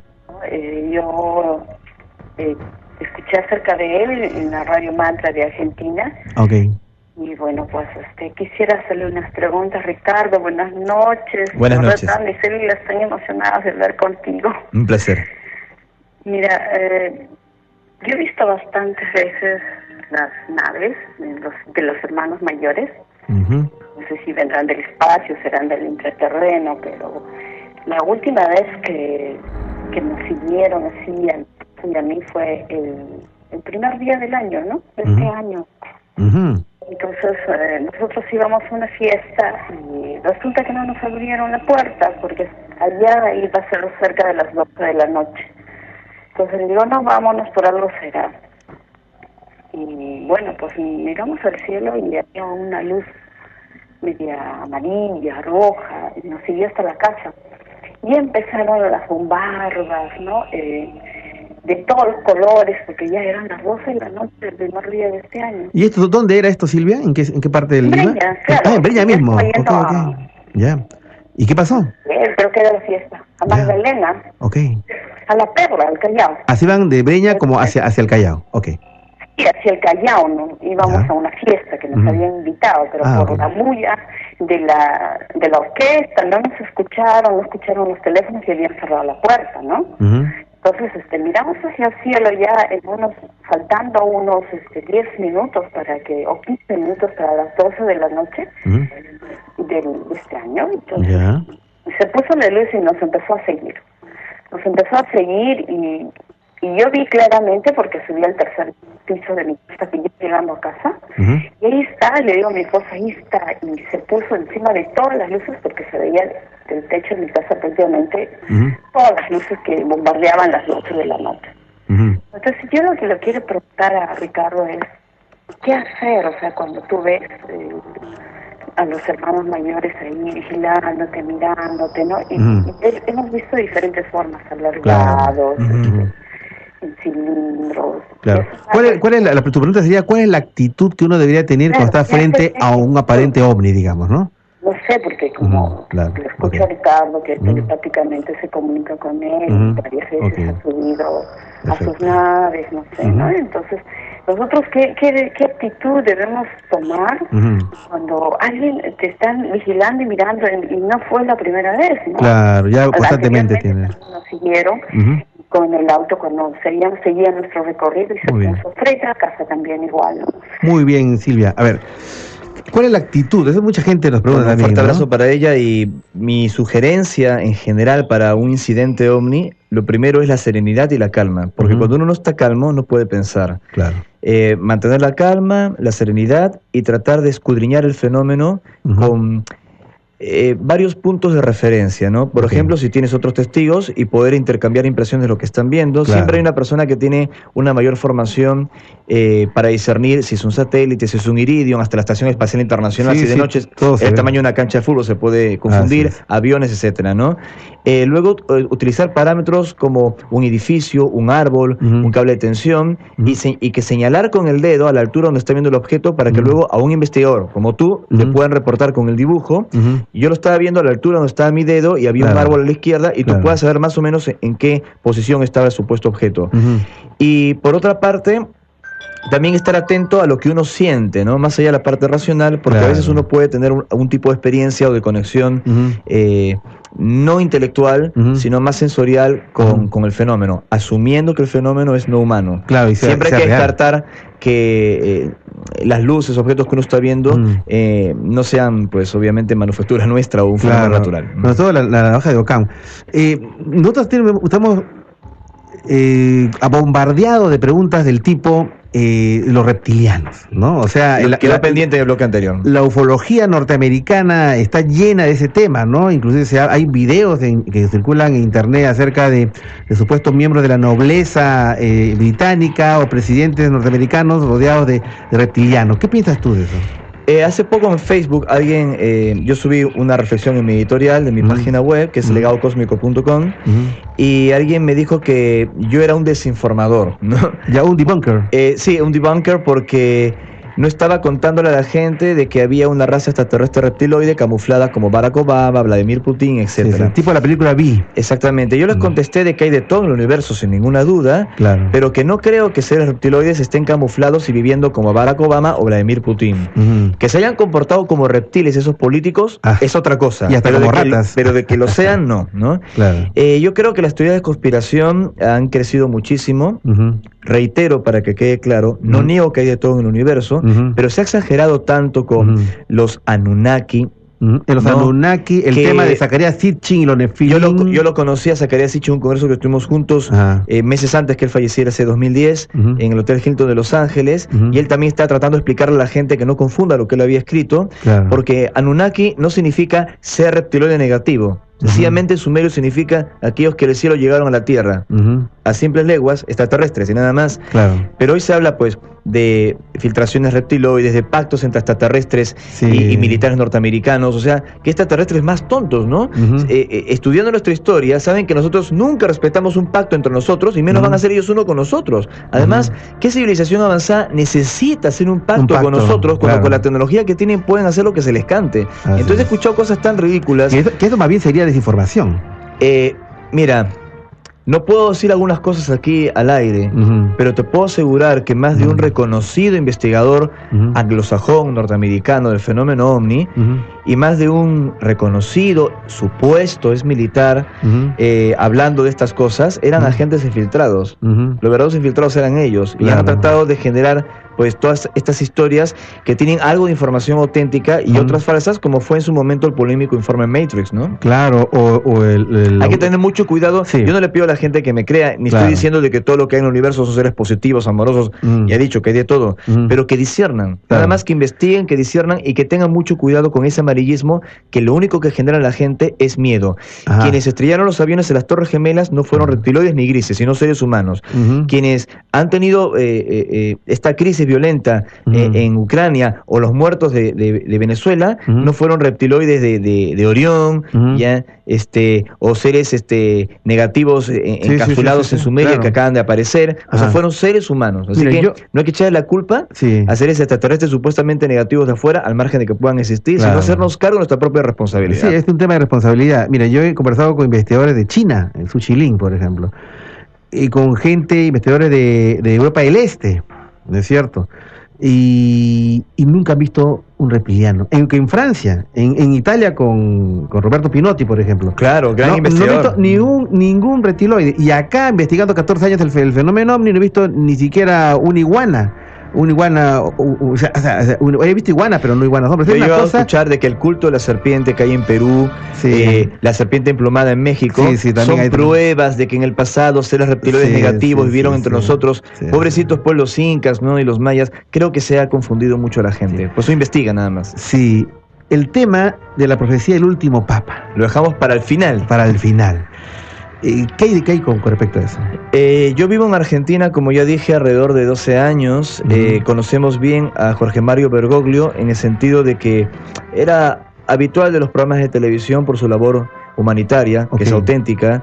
Iba a las villas miseria, que sería un equivalente a los pueblos, jóvenes, aquí. Las humanos. Eh, pero yo me interesé un poco más en él cuando me enteré que un importante ufólogo ya fallecido de la Argentina, don mm. Pedro Romaniuk, ah, que sería el equivalente hablado Capetanovich en Perú, basándose en las psicografías de los tramos argentino Benjamín Solari Parravicini, tiene una reunión privada con Bergoglio y le anticipa que va a ser papa, ah. basándose en los mensajes de Parravicini. Parravicini le dijo, ah no, el Romaniuk le dijo a... A Bergoglio que iba a ser papa, basándose en las psicografías de Parravicini, que era también un sensitivo y un contactado.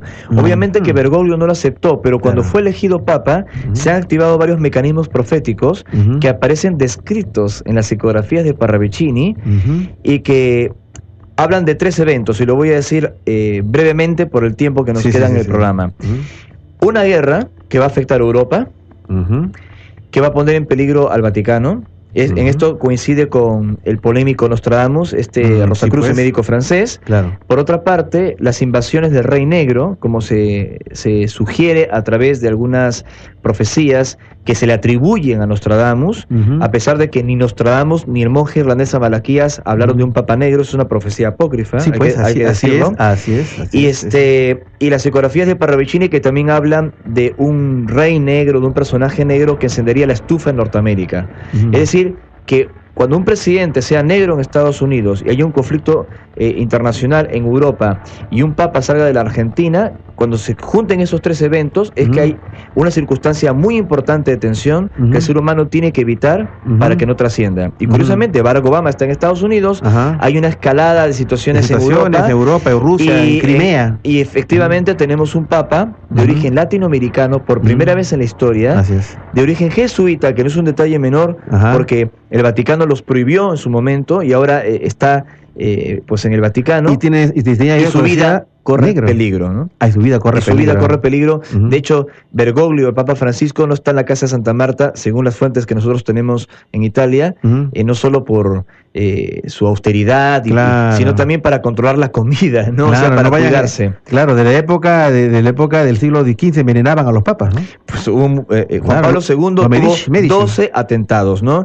Han muerto muchos papas por envenenamientos, entre ellos Juan Pablo I o las épocas infames de los Borgia. Así que sin herir la sensibilidad de nadie, porque yo también fui criado en Perú, estudié los hermanos maristas, mi madre es católica, hay que separar las aguas, ¿no?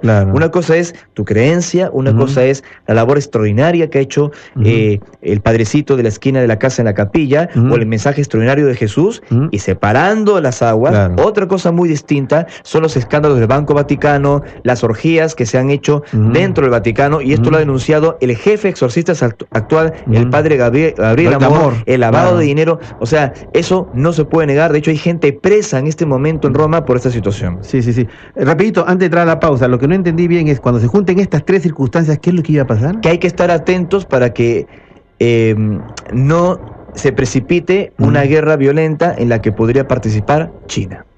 Ah, caramba. Ahí estamos hablando ya de temas mayores. Porque como tú sabes, un día se aduce que Napoleón dijo, cuando China despierte el mundo temblará. Son 10 y 46 de la noche en todo el Perú y ya regresamos con la última parte de nuestro programa.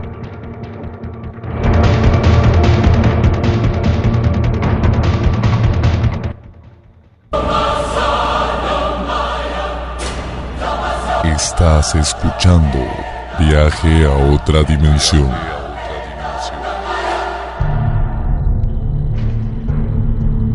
Hola, soy Antonio y este es tu programa Viaje a otra dimensión a través de Radio Capital. Tu opinión importa. Estamos en la parte final de nuestro programa, lamentablemente, porque el comercial está muy, pero muy interesante. Una llamada. a lo buenas noches.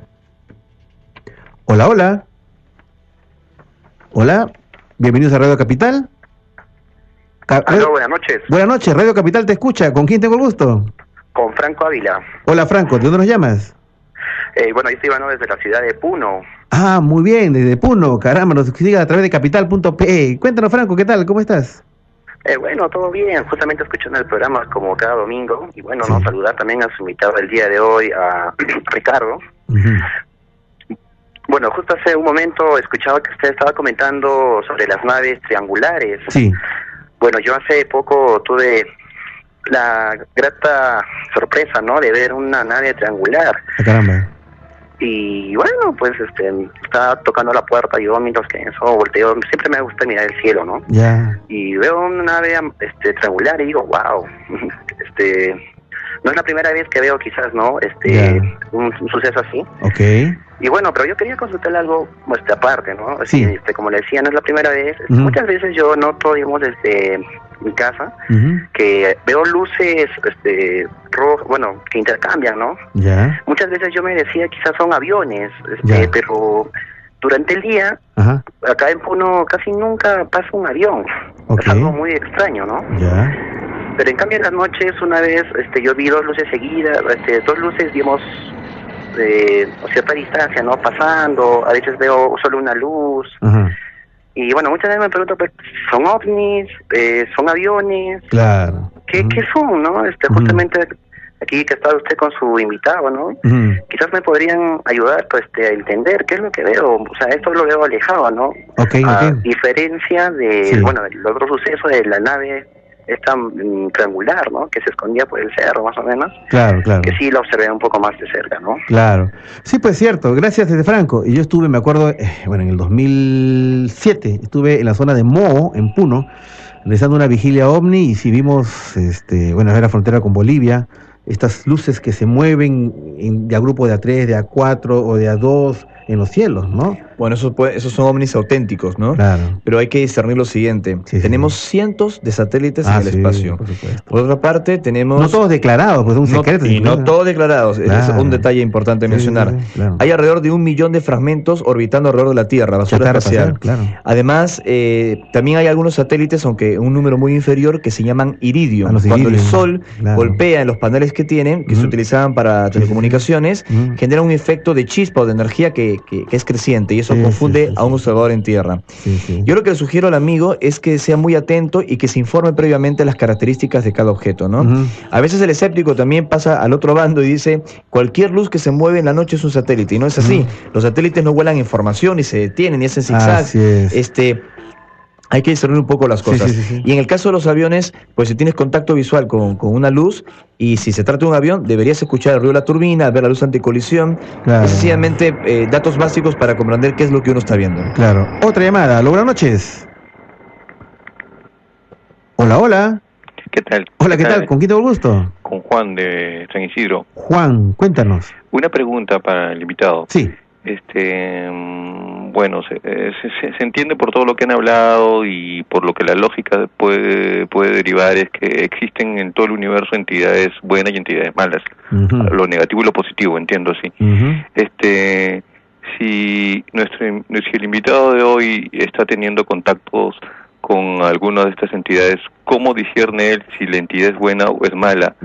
Podría ser que la entidad mala se esté disfrazando de cordero para darle otro mensaje. O sea, quisiera saber cómo él discierne esto. Claro, bueno, esto, es gracias, este, Juan, y además muchos grupos evangélicos, ¿no? Que siempre han llamado aquí también y nos dicen, bueno, en realidad estos que están son demonios y nos engañan porque son los maestros del engaño. Yo, he tenido la oportunidad de haber dado conferencias este, en varios países con grupos de testigos de Jehová, en debates, con grupos evangélicos y hasta con la iglesia mormona.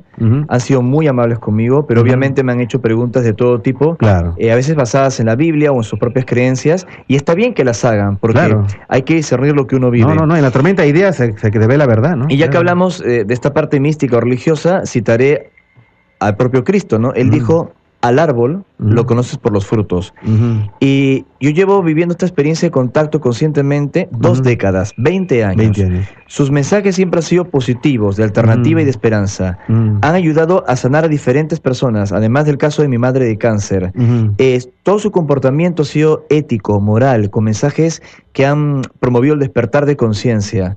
Así que está muy lejos de pensar que se trata de un engaño, que son un demonio. Espíritus que te están hablando. Además, eh, tampoco son cosas etéreas, porque como ya he dicho, hemos llevado periodistas, investigadores, hemos fotografiado sus naves con múltiples testigos y con informaciones que se han cumplido a través del tiempo justamente para cambiar las cosas para bien. Claro. No para que esto sea pues extraño, tenebroso, triste.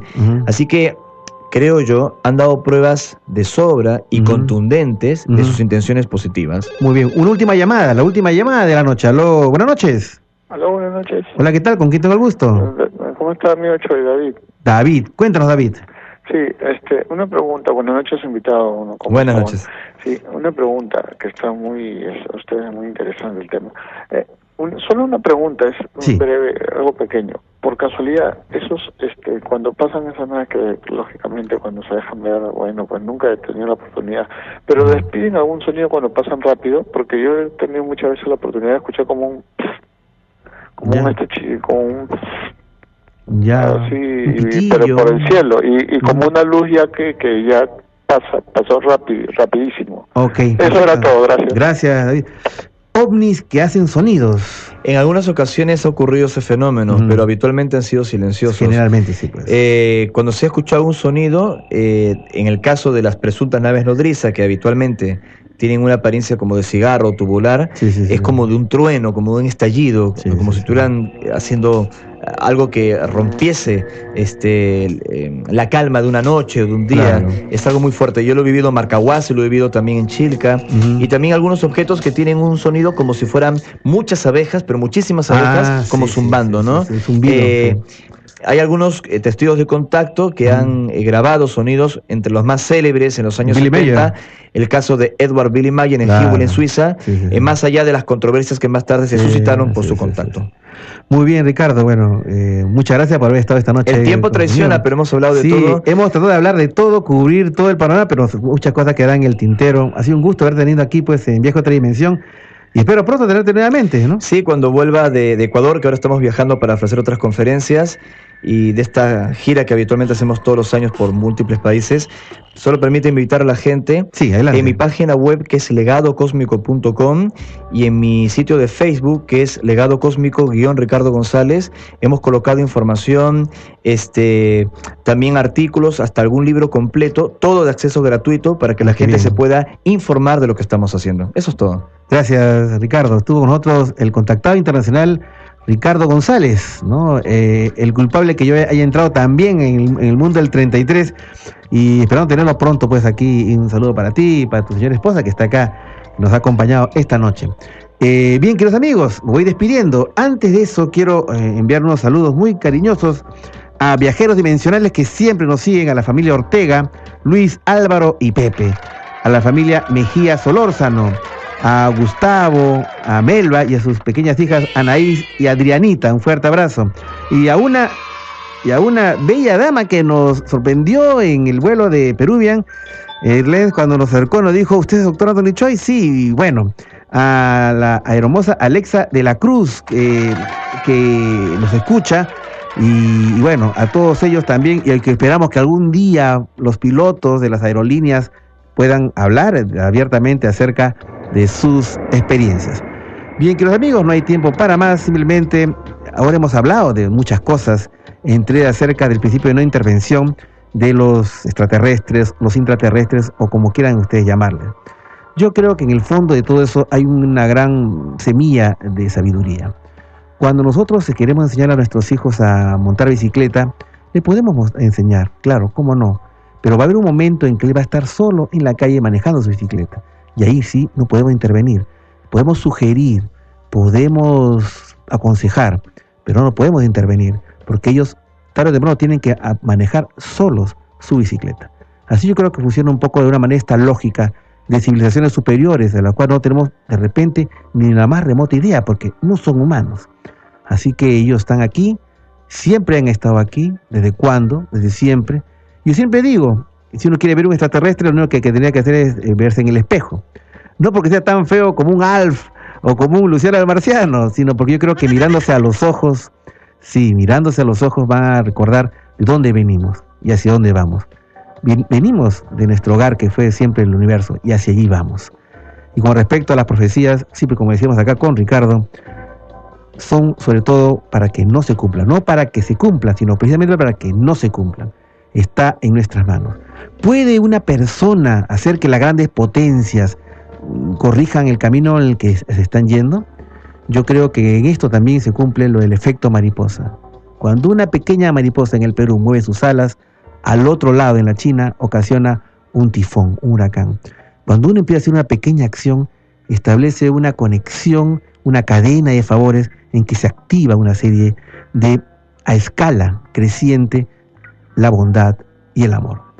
Todo ser humano tiene ese poder intrínseco, que es el que nos dio Dios, o el universo, o el profundo, o como quiera llamarse.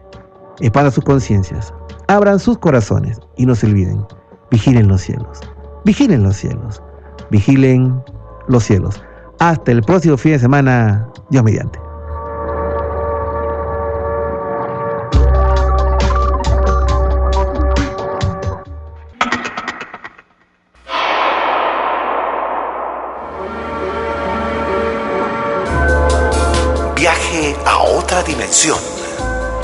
Con el doctor Anthony Choi.